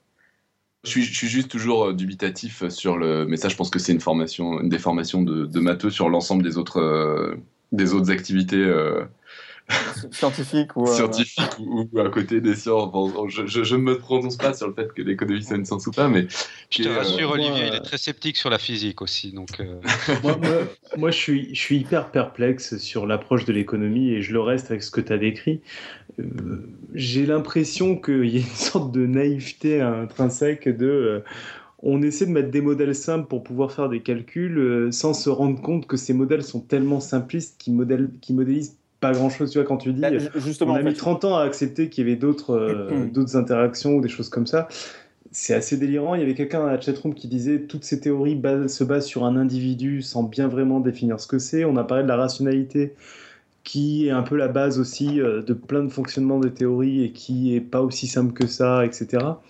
Enfin, c'est, euh, ça laisse perplexe, je trouve disons, euh, pour répondre, enfin, c'est un peu, je pense que c'est une, critique. Euh, enfin, c'est un peu transversal. Hein, ouais, voilà, c'est ça. Parler, hein, c'est pas. Mais, mais, en fait, le, la défense que les économistes ont par rapport à ce type de, de, de critique, euh, alors, Enfin, il y, en a plusieurs, mais d'abord sur le fait qu'on a mis 30 ans, par exemple, à, modéliser les incitations non monétaires. Bon, il ne faut pas oublier aussi tout ce qu'on a, tout ce qu'on a modélisé entre temps et qui reste vrai et euh, voilà, enfin, je veux dire, pendant, c'est pas pendant 30 ans, on, s'est un peu euh, excité sur les incitations monétaires en oubliant le reste. Enfin, je veux dire, voilà, là, j'ai juste pris l'exemple des incitations monétaires, mais évidemment, l'économie, ça concerne, enfin, on étudie énormément de choses et euh, il y a eu des résultats probants. Enfin, voilà, il y en a, enfin, la littérature, je pense, le prouve que le fait, enfin, que pendant 30 ans, on a quand même eu des résultats extrêmement importants qui ont eu des implications euh, en termes euh, concrètes sur vraiment la vie des gens, euh, etc. Enfin, sur les incitations sur la théorie des incitations dont je parlais tout à l'heure en disant que c'était un peu de la théorie des jeux. par exemple, toute la dérégulation des marchés des télécommunications dans les années 90, ça vient de là, par exemple. et on n'a pas eu besoin de supposer des incitations, non, le fait que les agences soient pas rationnelles, etc. les modèles qu'on avait, en fait, qui sont des, des, simplifications de la réalité. Enfin, je pense que tout le monde est d'accord pour dire qu'un modèle, c'est pas la réalité, c'est une, version stylisée. c'est quand même des modèles qui sont robustes, à enfin, qui sont robustes aux tests empiriques en fait. Euh, et ça, je pense que euh, c'est quelque chose qui, à mon avis, quand même bat un, peu, en brèche euh, le fait que, soi-disant, l'économie serait un peu dans sa tour d'ivoire. Le fait est que non, en fait. On a plein d'exemples, de, enfin, comme dit, il y en aurait des milliers, des dizaines de milliers, où les, les modèles qu'on a supposés ont une appli enfin, leurs prédictions ont été, ont été vérifiées dans la réalité, en fait. Donc, même si les modèles peuvent paraître un peu tirés par les cheveux, au final, ils bah, ne le sont pas tant que ça en fait. L'économie, elle a un, petit côté un peu euh, contre-intuitif dans le sens là où euh, elle défie en fait l'intuition qu'on peut avoir sur le comportement humain, mais dans le même temps, il s'avère que les enfin, que la modélisation, comme dit des économistes, elle est relativement validée par les faits. Ce qui ne veut pas dire qu'elle est parfaite ou quoi que ce soit, ou que les os, les psychologues, les sociologues, etc., n'ont pas des choses intéressantes à dire. Euh, pas du tout, hein, mais, mais je, je, pense qu'historiquement, enfin, depuis une cinquantaine d'années, voilà. Il, y a, une remarque intéressante dans la chatroom à, à ce que tu dis. Euh, alors, je vais la lire hein, et puis on pourra en, discuter. Au lieu, de revendiquer son statut de science sociale, le courant dominant de l'économie se veut science au même titre que les sciences naturelles. Je trouve que la remarque est intéressante parce que justement, euh, tu dis, euh, c'est vérifié par les faits, c'est vérifié par les faits à une certaine époque, sous une certaine culture, dans un certain cadre. Par certaines personnes et pas par tout le monde parce que c'est rare que tous les économistes soient d'accord. Alors, ouais, voilà, c'est ça. C'est-à-dire que c'est une science qui est terriblement, bah, comme toute science sociale, qui dépend de tellement de choses que eh ben, oui, il y a des choses qui se vérifient, on arrive à nager dans l'inconnu. Bah, en fait, je pense que c'est justement un peu la grosse méprise qu'il y a sur l'économie. En fait, c'est que justement, on est capable de s'extraire de ce genre de contingence, en fait, euh, avec les outils qu'on a réussi à développer. Je, prenais l'exemple du fait que dans les pays riches, le nombre d'enfants est plus, plus faible que dans les pays pauvres. Je dis pas qu'il n'y a pas des éléments culturels, etc., qui peuvent jouer. Euh, mais ça, c'est vrai pour toutes les cultures, en fait, et pour toutes les, toutes les époques. Qu'est-ce qui est vrai pour toutes les cultures et toutes les époques? Le, le, fait que euh, d'être dans un pays ou dans une région riche, va faire qu'on aura moins d'enfants que euh, d'être dans un pays ou dans une euh, région euh, pauvre. C'est pas c'est pas vrai à, l'époque où l'argent n'existait pas quoi. oui bon enfin ça on remonte à des époques. Voilà, oui non mais toi tu dis. Hein, ouais. L'économie n'existait pas non plus quand il, quand il y a Oui oui non mais bien sûr mais et puis tu dis c'est vrai est-ce que c'est vrai jusqu'à un certain niveau de richesse ou est-ce que après l'argent même si enfin désolé je te coupe un peu mais même si l'argent n'existait pas la richesse elle est pas force enfin on peut la euh, enfin, oui, c'est vrai. On, tu vois, on peut imaginer qu'une population qui, euh, de, je sais pas, par exemple, d'hommes préhistoriques dans lesquels euh, qui, avait plus accès à la, nourriture, c'est une population qu'on peut considérer comme étant plus riche qu'une population où il n'y avait pas un, aussi bon accès à la nourriture. Donc euh, c'est vrai, enfin il n'y a pas besoin de supposer qu'on ait la monnaie pour, euh, pour que ce soit vrai en fait, pour que le, terme de richesse s'applique en fait. Mais pourquoi pas qu'il y ait corrélation? Après moi ce qui me dérange c'est quand on dit qu'on a la l'explication. Alors non non, je dis pas qu'on a l'explication. Hein. Après bon c'est pas forcément un thème que je maîtrise bien donc je, vais peut-être dire des bêtises etc. Enfin sur ça c'est juste voilà c'était plus pour l'anecdote en fait que vraiment moi, je vais prendre un peu la, défense d'Olivier, mais Robin, tu as, entendu quand quelqu'un, un économiste, dire qu'il avait l'explication? Moi, j'ai pas souvent entendu dire ça de la part d'un bah, économiste. Hein. Je, vais, je, vais, être méchant, j'ai entendu Olivier le dire au tout début de son dossier. ah ouais? Bah oui, justement, je l'ai arrêté assez vite euh, sur ce thème-là, justement. Mais je pense que. Enfin, si, bien sûr, tu entends des économistes parler, euh, ils sont quand même beaucoup, je trouve, euh, péremptoires et beaucoup à dire si ça, ça s'est passé, c'est pour telle et telle raison, etc., de façon très affirmative et à s'engueuler entre eux parce que justement ils sont jamais d'accord. Euh, très, très, a posteriori aussi, mais. Et très a posteriori. Et à chaque fois, t'en as un qui a prévu ce qu'allait se passer parce qu'il faut dire qu'il prévoit tellement que tout va se passer à eux tous ensemble que. Il y en a bien un qui a raison. Je dis pas que c'est du n'importe quoi, attention, hein, je suis pas anti-économie, euh, économiste, euh, etc. Je dis juste qu'effectivement, c'est ce qui me pose vraiment des questions, c'est son statut de, de science. Alors après, je sais pas, ça dépend ce qu'on appelle science, mais j'ai pas l'impression que ce soit. Euh, enfin, on en est peut-être plus, on en est peut-être plus à, aux quatre éléments euh, par rapport à la physique euh, moderne, disons. Mais enfin, on, est, je pense encore à peu près plus à ce stade-là au niveau de l'économie que qu'à la théorie de la relativité. Quoi. On n'est pas encore dans un truc. j'ai pas l'impression que. Après, disons. À partir du moment où on n'a pas intégré l'humain, déjà, euh, c'est quand même compliqué, quoi. Il y a plusieurs choses, à mon avis, dans, ce que tu dis. Euh, bon, d'abord, le fait que l'économie, concrètement, ça fait à peu près 150 ans que c'est vraiment constitué comme science au sens euh, sociologique, etc. Enfin, qu'il y a des labos de recherche, etc. Donc, ça, ça reste quand même relativement. Enfin, c'est une science qui reste quand même relativement jeune. Après, sur ce que tu disais, le fait que les économistes ah, se, se, pinaillent un peu entre eux, qu'il y en a un qui dit blanc, l'autre qui dit noir, et puis voilà. Alors ça, en fait, c'était vrai dans les années 70 euh, sur des thématiques macroéconomiques, mais aujourd'hui, il y a vraiment seulement, c'est vraiment plus le cas sur euh, tout ce qui concerne en gros la, macro, la microéconomie. Là, il y a vraiment un consensus scientifique euh, sur le fait que les économistes, tout le monde est d'accord sur, enfin, ce, que je viens de, le, le, dossier que je viens de présenter. Je pense que n'importe lequel de mes collègues, indépendamment de ses sensibilités politiques, scientifiques, etc., aurait pu faire le même dossier euh, enfin, je pense que je, trahis la, pensée de personne en fait en, faisant ce dossier. Donc il y a quand même un consensus qu'il a. Et puis après, il y a une autre chose, une autre chose aussi, c'est un, économiste une fois qui a dit que les économistes euh, sur les, les domaines dans lesquels, sur lesquels ils étaient le plus d'accord étaient les domaines sur lesquels on les consultait le moins, et les domaines sur lesquels ils étaient le moins d'accord étaient les domaines sur lesquels on les consultait le plus. Et donc il y a quand même un tropisme médiatique en fait, ou même en général dans les discussions, à, voir des économistes qui s'écharpent sur euh, je ne sais quoi, euh, en n'étant pas d'accord. Mais ça, c'est vraiment c'est la partie, enfin disons, c'est la partie la plus euh, sale de la profession entre guillemets. Enfin, c'est la partie la moins euh, où il y a vraiment des combats, etc. Mais dans le reste de la profession, et je pense que c'est le cas dans 90-95% de, de la profession, il n'y a pas vraiment de, il n'y a plus, disons, ce type de débat où on va remettre en question les hypothèses de base, etc. Tout le monde est d'accord sur la définition de la rationalité, sur le fait que les agents réagissent aux incitations, etc., etc. Je, vais euh, défendre aussi euh, la scientificité de l'économie, mais, autrement. Enfin, de toute façon, enfin, dans, tous les domaines scientifiques, il y a des controverses. Euh, le, les définitions de ce qui est ou ce qui n'est pas une science, généralement, tournent plutôt autour de méthodologie, autour de euh, les objets sur lesquels euh, portent euh, ces domaines de, de, connaissances, etc. Et de ce point de vue-là, on ne va pas débattre longuement sur ce que c'est une science. Il faudrait qu'on fasse vraiment un épisode de podcast science vraiment consacré à la, question de ces quatre. Mais a priori, l'économie passe ces critères. Mm. Donc, enfin pour moi, ça, ça, règle la question. Ça, on, peut être une science et en même temps avoir une méthodologie scientifique, etc., et pas avoir de conclusion. C'est-à-dire pas, pas savoir répondre aux questions en question. Enfin, c'est de la recherche en cours.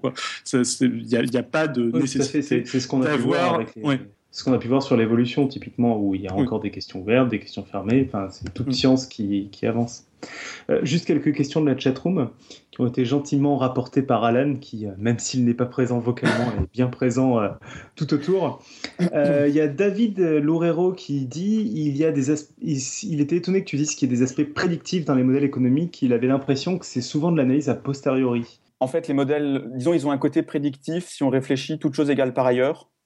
Euh, donc c'est un peu la, petite, euh, c'est la pirouette un peu de l'économiste, mais euh, on sait que toute chose égale par ailleurs, enfin pour à nouveau revenir sur cette histoire d'enfants dans les pays riches et dans les pays pauvres, on sait que toute chose égale par ailleurs, si le pays est plus riche, on aura moins d'enfants que si le pays est plus pauvre. Donc on peut voir une prédiction dans le sens où c'est pas une prédiction dans le sens où ça va se passer comme ça dans le futur, mais dans le sens où si les conditions sont réunies, alors on aura ce résultat-là en fait.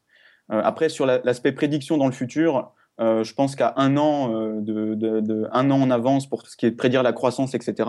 Euh, au-delà de un an, on n'est plus capable de rien en fait. Il y a un commentaire de Barberousse qui, qui m'inspire, qui dit mais peut-on parler d'économie ou d'organisation du chaos? Parce qu'il y, y, a tellement de facteurs qui interviennent dans, dans l'économie, ça devient. Je sais qu'il y a eu des tentatives à un moment donné de, de, modéliser l'économie par le biais du chaos. bon, ça pas, enfin, c'est pas devenu standard, donc euh, sans dire que c'est pas c'est peut-être intéressant, je sais pas, mais en tout cas ça a pas euh, ça a pas été c'est pas entré dans le paradigme standard. Euh, bon après moi c'est bon, je connais pas forcément le chaos en particulier, mais le type de réflexion que, que fait Barberousse, à titre personnel, je pense que c'est des réflexions qui ont une qui sont dignes d'intérêt du point de vue de l'économiste en fait. comme dit, l'économie, c'est une science à peu près 100-150 ans aujourd'hui. Euh, ça fait à peu près une centaine d'années que le paradigme, enfin que les méthodes ont, on est, ont été définies et sur lesquelles on est à peu près d'accord, même s'il aura fallu du monde pour convaincre tout, du temps pour convaincre tout le monde. Mais euh, je pense qu'il y a encore des choses, enfin je pense qu'il y a encore des révolutions scientifiques à, à, à, faire en économie Et peut-être que le chaos en sera une. C'est une possibilité. Oui, oui. Et puis si, si on dit que l'économie est une science, c'est une science jeune en tout cas. Oui, ça, je pense qu'il ne faut pas non plus l'oublier quand, quand, on entend des économistes ou autres. C'est tout à fait vrai. Autre chose Une dernière remarque de Yves, ouais. On modélise le marché avec des équations qui décident maintenant sur les bourses, euh, mettant en œuvre une rétroaction qui correspond presque à une auto-vérification. Euh, on avait déjà vaguement parlé dans, dans question, mais ça c'est hyper intéressant, c'est le côté science sociale, c'est que des théories économiques qui fonctionnent, on va tout de suite les appliquer et elles vont, elles vont avoir des influences sur la théorie économique en pratique. Alors ça j'imagine que tout à fait. un peu. Euh, alors ça nous occupe pas tant que ça parce qu'en fait en général quand les économies, c'est ce que je disais tout à l'heure avec le fait que quand on est d'accord personne nous écoute et quand on n'est pas d'accord tout le monde nous écoute. Donc ce qui fait qu'en fait en général quand on a des consensus en disant ça c'est clair c'est vraiment la chose à faire donc typiquement mettre des marchés au droit à polluer pour résoudre le problème de la pollution. Personne ne le fait. Donc on n'a pas vraiment été confronté historiquement à des cas où euh, le, la mise en application des, euh, principes, euh, enfin, des, théories ou des résultats ou des préconisations a eu un effet au final sur l'économie réelle en fait. après c'est différent dans le cas de la finance, mais là la finance, alors il y a des débats aussi. Alors déjà c'est une branche quand même assez particulière de l'économie. Euh, enfin, moi, je serais pas capable vraiment de discuter de finance parce que c'est, comme dit, assez particulier en économie. Euh, donc, sur le fait que les, euh, ils utilisent des modèles économiques, etc., pour prédire le, la valeur des titres sur, sur les marchés financiers. là, en fait, une des, une des enfin, disons, moi, ce qui me gêne un peu, si tu veux, en tant qu'économiste, c'est que, en général, les gens qui font ça sont pas des économistes de formation. C'est plutôt des gens qui ont des, des formations euh, d'ingénieurs ou de mathématiciens. Ou de mathématiciens. Voilà, et en fait, on leur, enfin, il y a des exemples qui sont édifiants où on leur dit, euh, euh, voilà, ça fonctionne comme ça. Point. En fait, nous, quand on, on apprend à nos étudiants des modèles, etc. Ok, on leur apprend la partie mathématique parce que bon, il faut qu'ils soient capables de, de, dériver le modèle, etc. Mais on leur explique surtout que le plus important, c'est l'interprétation. Et ce côté interprétation, on, on, le, on, le, met un peu de côté. donc, dans la formation de, de, des gens qui utilisent ce type, enfin, qui font ce genre de choses. Et peut-être qu'en fait, leur utilisation des modèles est peut-être, en, termes d'éthique, là c'est peut-être plus en termes d'éthique professionnelle euh, ou d'éthique euh, scientifique. Bon, il y a peut-être des choses qui sont un peu, un peu à revoir de ce côté-là, en fait. Euh, mais c'est vraiment que dans le cas de la finance, enfin, c'est vraiment qu'une partie assez limitée, au final, de, de, l'économie en, tant que, en tant que science, en tant que, voilà, tous les toutes les branches qui existent, etc. La finance, c'est qu'une partie euh, limitée, en fait, du, de l'économie. Une, une, dernière remarque, euh, sans doute. Euh, ouais, sans ça, fait deux fois, hein, ça fait deux fois. ouais, bah, c'est une, autre parce que parce que c'est amusant. Euh, de, qui, que ça parle de communication scientifique, qui est un peu notre sujet, quoi. C'est-à-dire que, bon, il y a une, imagine, une, vous faites une théorie économique qui fonctionne parfaitement pour, euh, soyons fous, nous sommes en France, il y a un problème de chômage, réussir à réduire le chômage, relancer la croissance, etc., quoi donc euh, enfin surtout relancer la croissance qui, qui traite beaucoup plus d'économie. Mhm. Euh, si elle est aussi compliquée que la relativité générale, elle sera jamais politiquement appliquée parce que vous n'arriverez pas à la faire comprendre d'une part aux politiciens, d'autre part au peuple. Alors est-ce que ça rentre en compte dans vos modèles de dire on ne doit pas faire des modèles trop compliqués parce que sinon ils ne seront pas applicables? En fait, c'est une réflexion que je me suis. Enfin, c'est une bonne réflexion, j'y avais jamais pensé, mais euh, maintenant que tu en parles, au final, ça peut entrer en considération. Euh, enfin, je, enfin, je, reprends mon exemple, mais euh, le modèle donc sur lequel je bosse en ce moment, on en fait, on a fait délibérément le choix d'avoir un modèle assez simple. alors, nous, on n'a pas forcément la volonté de dire il faut faire comme ci, il faut faire comme ça, euh, mais on pourrait imaginer que enfin, nous, on est plus dans une optique, on va dire, management. Enfin, ça intéresserait plus des entreprises qu'un gouvernement ou un pays en général. Mais c'est vrai que le fait d'avoir un modèle simple, ça permet de mieux le vulgariser et effectivement de, mieux pouvoir l'appliquer ensuite, donc euh, soit par les politiques et les citoyens ou dans les entreprises auprès des managers. Ça, c'est clair que c'est quelque chose qui, au moins implicitement, enfin, je pense qu'à un moment donné, euh, en tout cas, moi, moi, ma sensibilité me fait me poser cette question et il y a je sais qu'il y a des collègues qui se la posent aussi. Après, juste une petite parenthèse quand même, parce que bon, enfin, c'est, enfin voilà, moi, je pourrais te parler d'économie pendant des heures, donc peut-être qu'à un moment donné, il faudra que vous m'arrêtiez, mais euh, sur la, diminuer le chômage en France, on, sait comment faire. Hein. C'est juste que la réforme n'est pas du tout applicable en l'état, mais on est exactement dans la même situation qu'avec euh, la pollution et euh, les marchés de, droits à polluer. Euh, on sait d'où, on sait pourquoi la France a un taux de chômage aussi élevé, indépendamment du fait qu'on soit en crise, et on sait ce qu'il faut faire. Hein. Euh, ça, euh, ça j'avais nous le secret, nous fait pas. Alors, ça, par exemple, je peux pas y croire, en fait. Bah, en fait, ce qui se passe en France, enfin même en général sur les marchés du travail, en fait, on a donc d'un côté l'offre, qui est donc les entreprises l'offre c'est plutôt les, salariés. L'offre de travail c'est les salariés. On a la demande donc de travail, ce sont les entreprises. En fait, on a un problème d'information dans le sens où les les entreprises ne savent pas forcément où sont les les chômeurs, par exemple, ou les personnes qui correspondent le mieux aux postes euh, pour lesquels elles cherchent à recruter. Et inversement, du point de vue des travailleurs ou des chômeurs, eux ne savent pas forcément quelles sont les entreprises qui correspondent le mieux à ce qu'ils recherchent en termes de compétences, en termes de, culture d'entreprise. Enfin voilà, on peut, tout considérer. Donc il y a un problème d'information. Et en fait, ça, génère ce qu'on appelle des frictions. Euh, et en fait, ces frictions sont responsables, euh, je vais peut-être dire une bêtise, mais je crois de, pour la moitié euh, des écarts de salaire sont dus aux frictions. C'est-à-dire qu'à la base, on voit un salaire, on dit celui gagne plus, si un tel gagne plus qu'un tel, c'est parce qu'il est plus productif. En fait, non, c'est parce qu'il y a des frictions qui viennent compliquer le truc.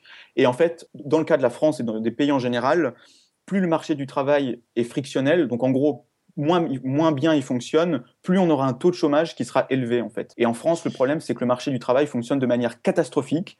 Et euh, c'est probablement pour cette raison-là, enfin moi j'en suis sûr à titre personnel, mais euh, voilà. On a... Alors, répète ce que, tu, ce que tu appelles des frictions. En fait, ce que tu appelles des frictions, c'est des problèmes de communication entre euh, l'entreprise qui cherche à recruter un certain type de, de salariés et des salariés qui cherchent à trouver une entreprise qui va être intéressée par leurs compétences, c'est ça? Tout à fait. En fait, le, la friction, ça, on peut, l'avoir de, de, de, deux façons différentes. Donc du côté euh, on peut l'avoir dans le sens où l'entreprise et le, salarié, ils vont, à un moment donné, ils vont se s'apparier, enfin, ils vont se mettre d'accord, ils vont, ils vont écrire enfin, ils vont signer un contrat de travail, mais il, se peut que le contrat de travail, en fait, ne satisfasse ni l'une ni l'autre. Donc, il va y avoir une rupture du contrat, il va falloir rechercher à nouveau et pour l'entreprise et pour le salarié, donc une nouvelle entreprise ou un nouveau salarié. Donc, c'est une première, euh, une première illustration de, de, l'effet que les frictions peuvent avoir sur le marché du travail.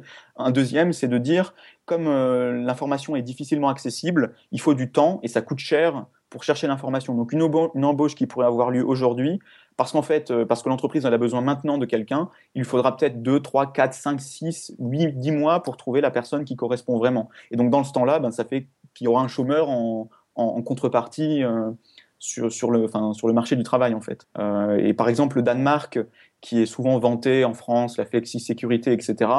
En fait, eux, ils ont réussi à avoir un marché du travail qui est très très peu frictionnel. Euh, et ils ont un taux de chômage euh, de, de 4-5%. Quoi. Je, je, vais me permettre une réflexion qui me, qui me vient à l'esprit euh, là tout de suite avec l'exemple qui est peut-être qui est peut-être stupide. Généralement, enfin, je, sans être économiste et instinctivement, j'ai aussi tendance à défendre les modèles nordiques. Mais est-ce que euh, l'élément qui ne serait pas sous-estimé là-dedans, c'est euh, l'aspect euh, géographique aussi? C'est-à-dire que, OK, on a idéalement le moyen d'appareiller l'offre d'emploi, le, enfin, le, les employés et les employeurs, faire, faire, des paires idéales, mais ça doit être beaucoup plus simple au Danemark, qui est tout petit, qu'en France, où bah, un mec à Marseille, il va pas forcément être d'accord pour aller travailler à Lille parce que l'entreprise euh, qui a besoin de ses compétences est à Lille. les ch'tis te prouvent le contraire. Soit. Le film. Euh, en fait, ça c'est un problème. Si dans le dans le pays, en fait, il y a une. Euh, enfin, en fait, ça, ça va dépendre de la mobilité des travailleurs à l'intérieur du pays. Par exemple, les États-Unis ont un indice de friction qui est assez faible, alors que c'est comme un gros pays, qui est plus proche, par exemple, de celui du Danemark ou des pays nordiques que celui de la France. Euh, parce que bon, enfin, ces, frictions, on peut calculer des indices et tout. Euh, après, l'aspect géographique, il va plus jouer sur l'aspect implémentation euh, et transformation en fait de la. Enfin, comment est-ce qu'on aboutit à un marché du travail qui est pas frictionnel?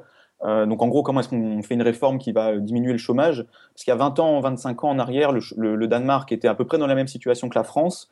Euh, et en fait, ils ont tous réussi à se mettre d'accord sur une réforme euh, du marché du travail avec les, donc qui a vraiment permis de résoudre le problème. Le truc, c'est que les pays nordiques, ils ont un avantage sur les pays, euh, les pays d'Europe continentaux, en tout cas sur les gros pays, c'est que plus le pays est petit et en général plus la population est homogène, donc culturellement, on va dire ethniquement, mhm. et donc c'est plus facile d'avoir un consensus politique. Et dans les gros pays comme la France ou les États-Unis, on a des populations qui peuvent être très différentes les unes des autres, et politiquement, obtenir un consensus, ça peut être très difficile. À mon avis, enfin bon, sans vouloir faire d'analyse politique à deux balles, mais je pense que la, difficulté d'être président de la République en France, je pense qu'elle est liée, indépendamment des, compétences de chacun, mais je pense qu'elle est aussi liée, aux États-Unis, euh, elle est aussi liée au fait que euh, c'est des pays qui ont vraiment une diversité culturelle importante, et c'est difficile de mettre voilà tout le monde d'accord sur les bonnes politiques, ou, ou, même si on a une bonne politique sur laquelle tout le monde est d'accord, il faut pouvoir l'expliquer à tout le monde, de faire un peu de la vulgarisation. Enfin, c'est ce qu'on disait sur euh, sur le fait qu'un modèle simple sera plus facilement vulgarisé. Bon, bah là, c'est un peu la même chose. Si tu as différentes populations euh, qui vont pas réagir au même, euh, la même narration, on va dire, pour, la, pour la réforme, ça va être difficile de convaincre tout le monde simplement. D'autant plus que voilà, les médias, en général, je sais pas, une réforme gouvernementale, peut-être ils vont peut-être avoir deux minutes pour la faire passer, quoi. Donc, dans, au JT de TF1 ou de France 2. Enfin, donc voilà, je pense que c'est enfin, l'élément géographique qui va plus jouer sur euh, cette dimension euh, d'application des réformes que peut-être sur le fonctionnement du marché du travail en tant que tel. Mais donc, selon toi, tu dis, tu dis que le problème du marché du chômage euh, qui est en France, ce serait dû à des, sortes de freins frictionnels qu'il y a sur le marché du travail. Mais tout, tout le côté ralentissement économique, ça, ça n'influe pas sur le chômage, selon toi? Alors, si, si, si, bien sûr, ça, ça a clairement une influence sur, euh, sur le, le, chômage. Donc, on, Donc c'est pas aussi simple de, de, résoudre le problème du chômage comme ça, du moment qu'on a un ralentissement économique, même si on enlève des frictions, il y a. Voilà. En fait, si, tu veux, il y a deux. Euh, le, chômage, on, peut le décomposer dans deux enfin, en deux parties. Donc, il y a ce qu'on appelle le chômage structurel et le chômage euh, conjoncturel. Donc, le chômage structurel, c'est un chômage qui est euh, persistant, quelle que soit la situation économique. Donc là, qui va être lié aux, différentes, par exemple, au fait que le marché du travail soit, soit frictionnel ou pas. Ça, c'est la structure de l'économie. Ça, c'est un variant, on va dire.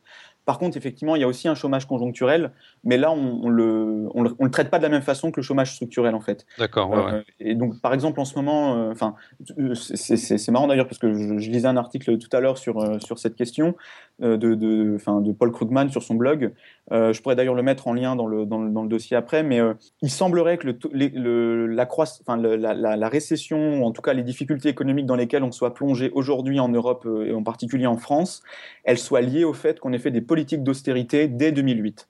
Donc si on avait appliqué parce que là, en fait, les économistes sont tous d'accord pour dire que les politiques d'austérité qui, ont été, euh, qui ont été appliquées en Europe depuis donc, la crise en 2008-2009, c'était l'inverse de ce qu'il fallait faire. L'austérité, c'est coûteux et tu fais pas de l'austérité quand euh, tu es déjà en crise, en fait, parce que quand tu es en crise, bah, tu as moins de moyens, donc c'est un peu stupide. C'est comme si, je sais pas, moi, tu avais un, un malade, quelqu'un qui avait la, un problème respiratoire et euh, on lui envoyait, on, essaye de le, de le, préparer pour, pour courir un 100 mètres au JO. Enfin, ça, ça paraît un peu stupide. C'est un peu ce qui s'est passé, en fait. Et là, on est à nouveau dans le cas où tous les économistes sont d'accord pour dire qu'il faut il fallait relancer la croissance, ou en tout cas, il fallait pas toucher, euh, enfin, il fallait pas faire de politique d'austérité, mais c'est tout ce que les gouvernements ont fait. Et je pense qu'aujourd'hui, ce qu'on paye, ce qu'on est en train de payer au niveau du chômage, c'est euh, clairement les politiques d'austérité que aussi bien la gauche que la droite ont mis en place. Hein. Donc euh, ça, c'est le chômage conjoncturel, on le traiterait en faisant des politiques, enfin, en tout cas, en ne faisant pas de politique d'austérité. Ça, c'est près clair. Ok, bon, ben, je crois qu'on va devoir te faire revenir pour que tu nous expliques comment la France devrait être gouvernée économiquement. A plein de trucs intéressants où il faudrait qu'on débatte. là, bon, on en est à une heure et demie d'émission. Donc mais il faudrait, mais si je peux me permettre, il faudrait un autre, un autre économiste en face, histoire qu'il y ait de... que, que, tout le monde soit pas d'accord. Parce que vraiment, quand j'entends oh, ce qu'il faut faire, euh, on pourrait aussi faire un débat. on fera un débat. On passe à la suite On passe à la fin. Et donc, euh, si je ne m'abuse, on va passer au pitch de la semaine prochaine. Par exemple. Et normalement, on devrait avoir notre ingénieur son, euh, monsieur Alan Van Lanten, qui va nous lancer le, son du pitch. Bonjour à tous et à toutes. Je m'appelle Irène Revenko, je suis biologiste de formation et je voudrais partager avec vous ma curiosité pour les technologies. Ainsi, jeudi prochain, le 23, rejoignez toute l'équipe sur les ondes pour dérouler ensemble la fascinante histoire des techniques de microscopie. Nous verrons ensemble les débuts de l'optique, quand probablement le seul but était de voir et que les hommes ont commencé à utiliser ce que nous appelons maintenant les lentilles de correction avec une transition très naturelle vers les sciences optiques et la mise au point des microscopes, le tout accompagné évidemment par une avalanche de découvertes, notamment en biologie. Tout le monde connaît un peu le microscope optique, on en a tous probablement vu au moins à l'école, et le fait est que cette technique est encore très très largement utilisée. Mais plus récemment, d'autres techniques sont venues la compléter, notamment pour repousser les limites de la résolution. Je veux parler évidemment des microscopies électroniques et encore plus récemment et encore plus résolutives, les microscopies à champ proche. Nous allons voir comment tout cela fonctionne et fait bon ménage dans les labos.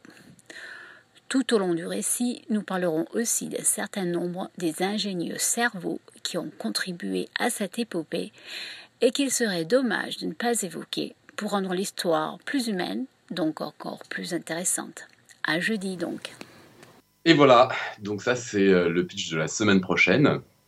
Euh, pour terminer cette émission, il nous faudrait aussi une quote. Alors normalement, c'est la personne qui prépare l'émission qui prépare la quote. Donc en plus là, on a euh, la personne qui est à l'origine de l'idée de la quote. À l'origine de l'idée de la quote. Attention, ah, maître, Mathieu, maître de la quote. J'allais donc pas vous, pas venu sans quote. non, non, j'allais pas vous rater aujourd'hui. Euh, non, alors une petite côte, euh, bon, qui est un peu liée à ce dont on appelle aujourd'hui l'économie. Finalement, euh, on a dit aujourd'hui que ça a quand même pour, objectif, j'imagine, d'améliorer la vie des gens ou la vie en société. Donc la côte, elle est en anglais. Vous allez essayer de la traduire. Elle n'est pas très difficile. C'est une quote de Jackson Brown, un, auteur américain, qui dit Success is getting what you want, happiness is liking what you get. Le succès, c'est avoir ce que vous voulez. Le bonheur, c'est aimer ce que vous avez.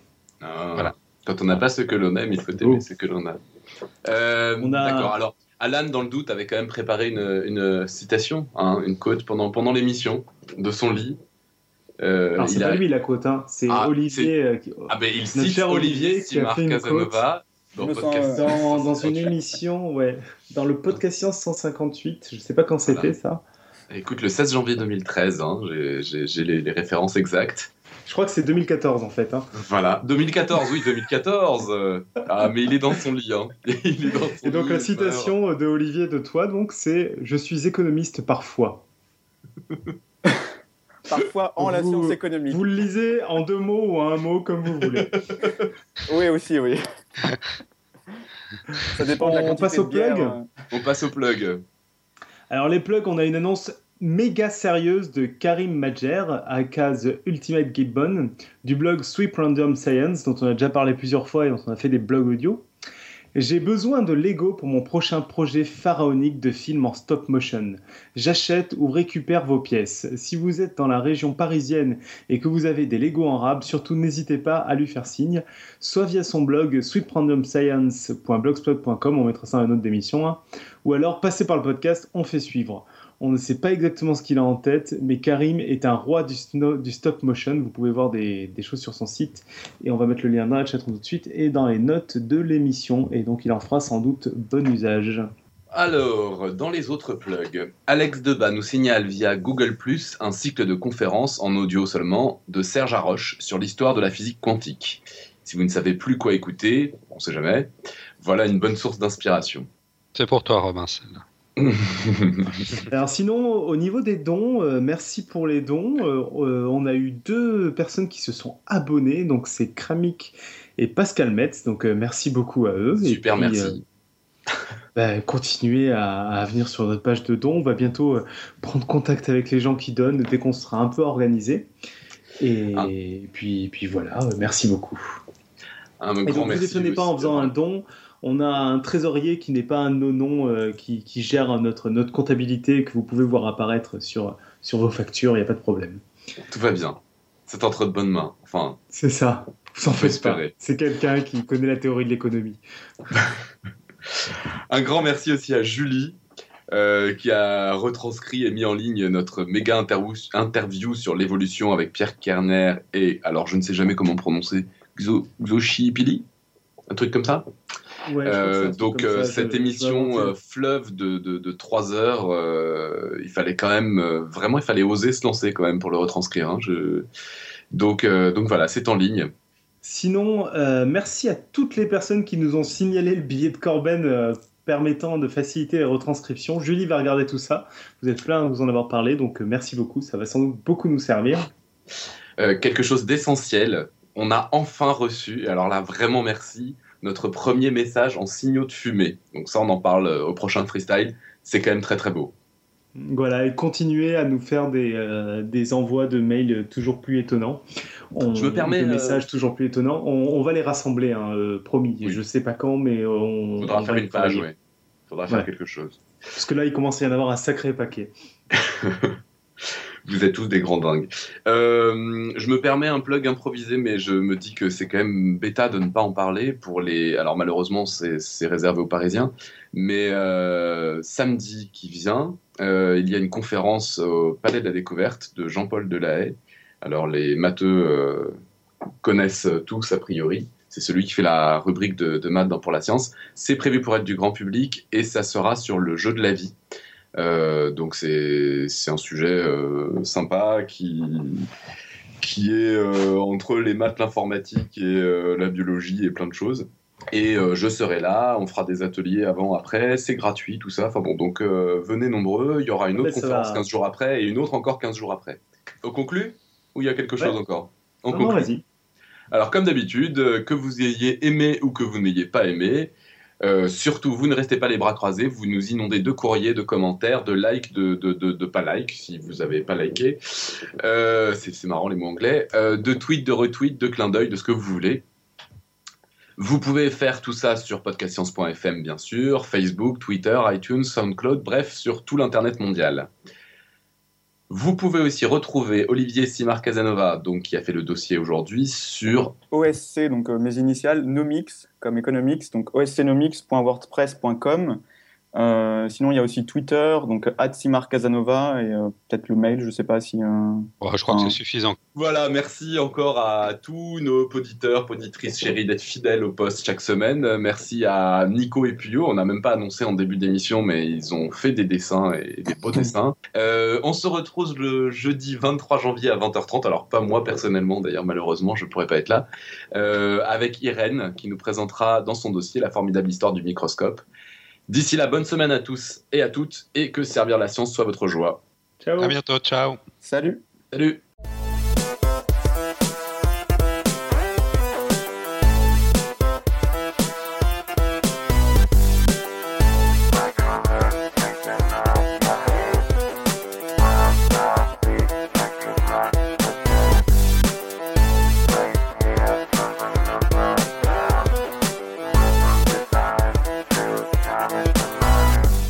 Ça va être l'occasion d'inviter Jean-Paul Delahaye dans Podcast Science. Mais bien sûr, mais je, je mange avec lui euh, samedi midi pour discuter, euh, pour préparer Parfait. la conférence. Je ne manque pas de l'inviter.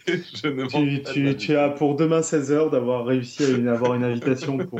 Non, je le vois que samedi midi. Ça Ah oui, mais samedi 16h alors. J'ai séché la chorale pour être là ce soir, les enfants. Je sais pas si vous vous rendez compte.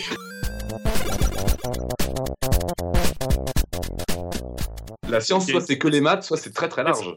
Non, c'est très très large, sauf les maths, la science. La science- les maths, Moi, c'est pas de la science. Ouais, je J'ai dirais dit pas que c'est les maths, soit des la maths, science. hein. soit, soit c'est que les maths, soit c'est très très large, j'ai dit. C'est tr- c'est très très large, mais la plupart, enfin, il n'y en, a pas euh, des définitions qui incluent que les. Enfin, tu- c'est quoi ta définition de la science qui n'inclut que les. J'en ai pas, moi. C'est les maths. Ça inclut que les maths. Ok, Non, mais je- D'autres questions?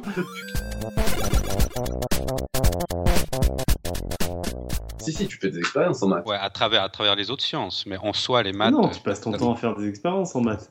Bien sûr. Pareil. tu me chambres. T'avais une config spéciale parce que ça a marché du tonnerre là la technique ce soir? Euh, non, non, rien de particulier, comme d'hab, mais je faisais qu'un truc à la fois, ça aide beaucoup. Heureusement que je fais le montage pour couper tout ça.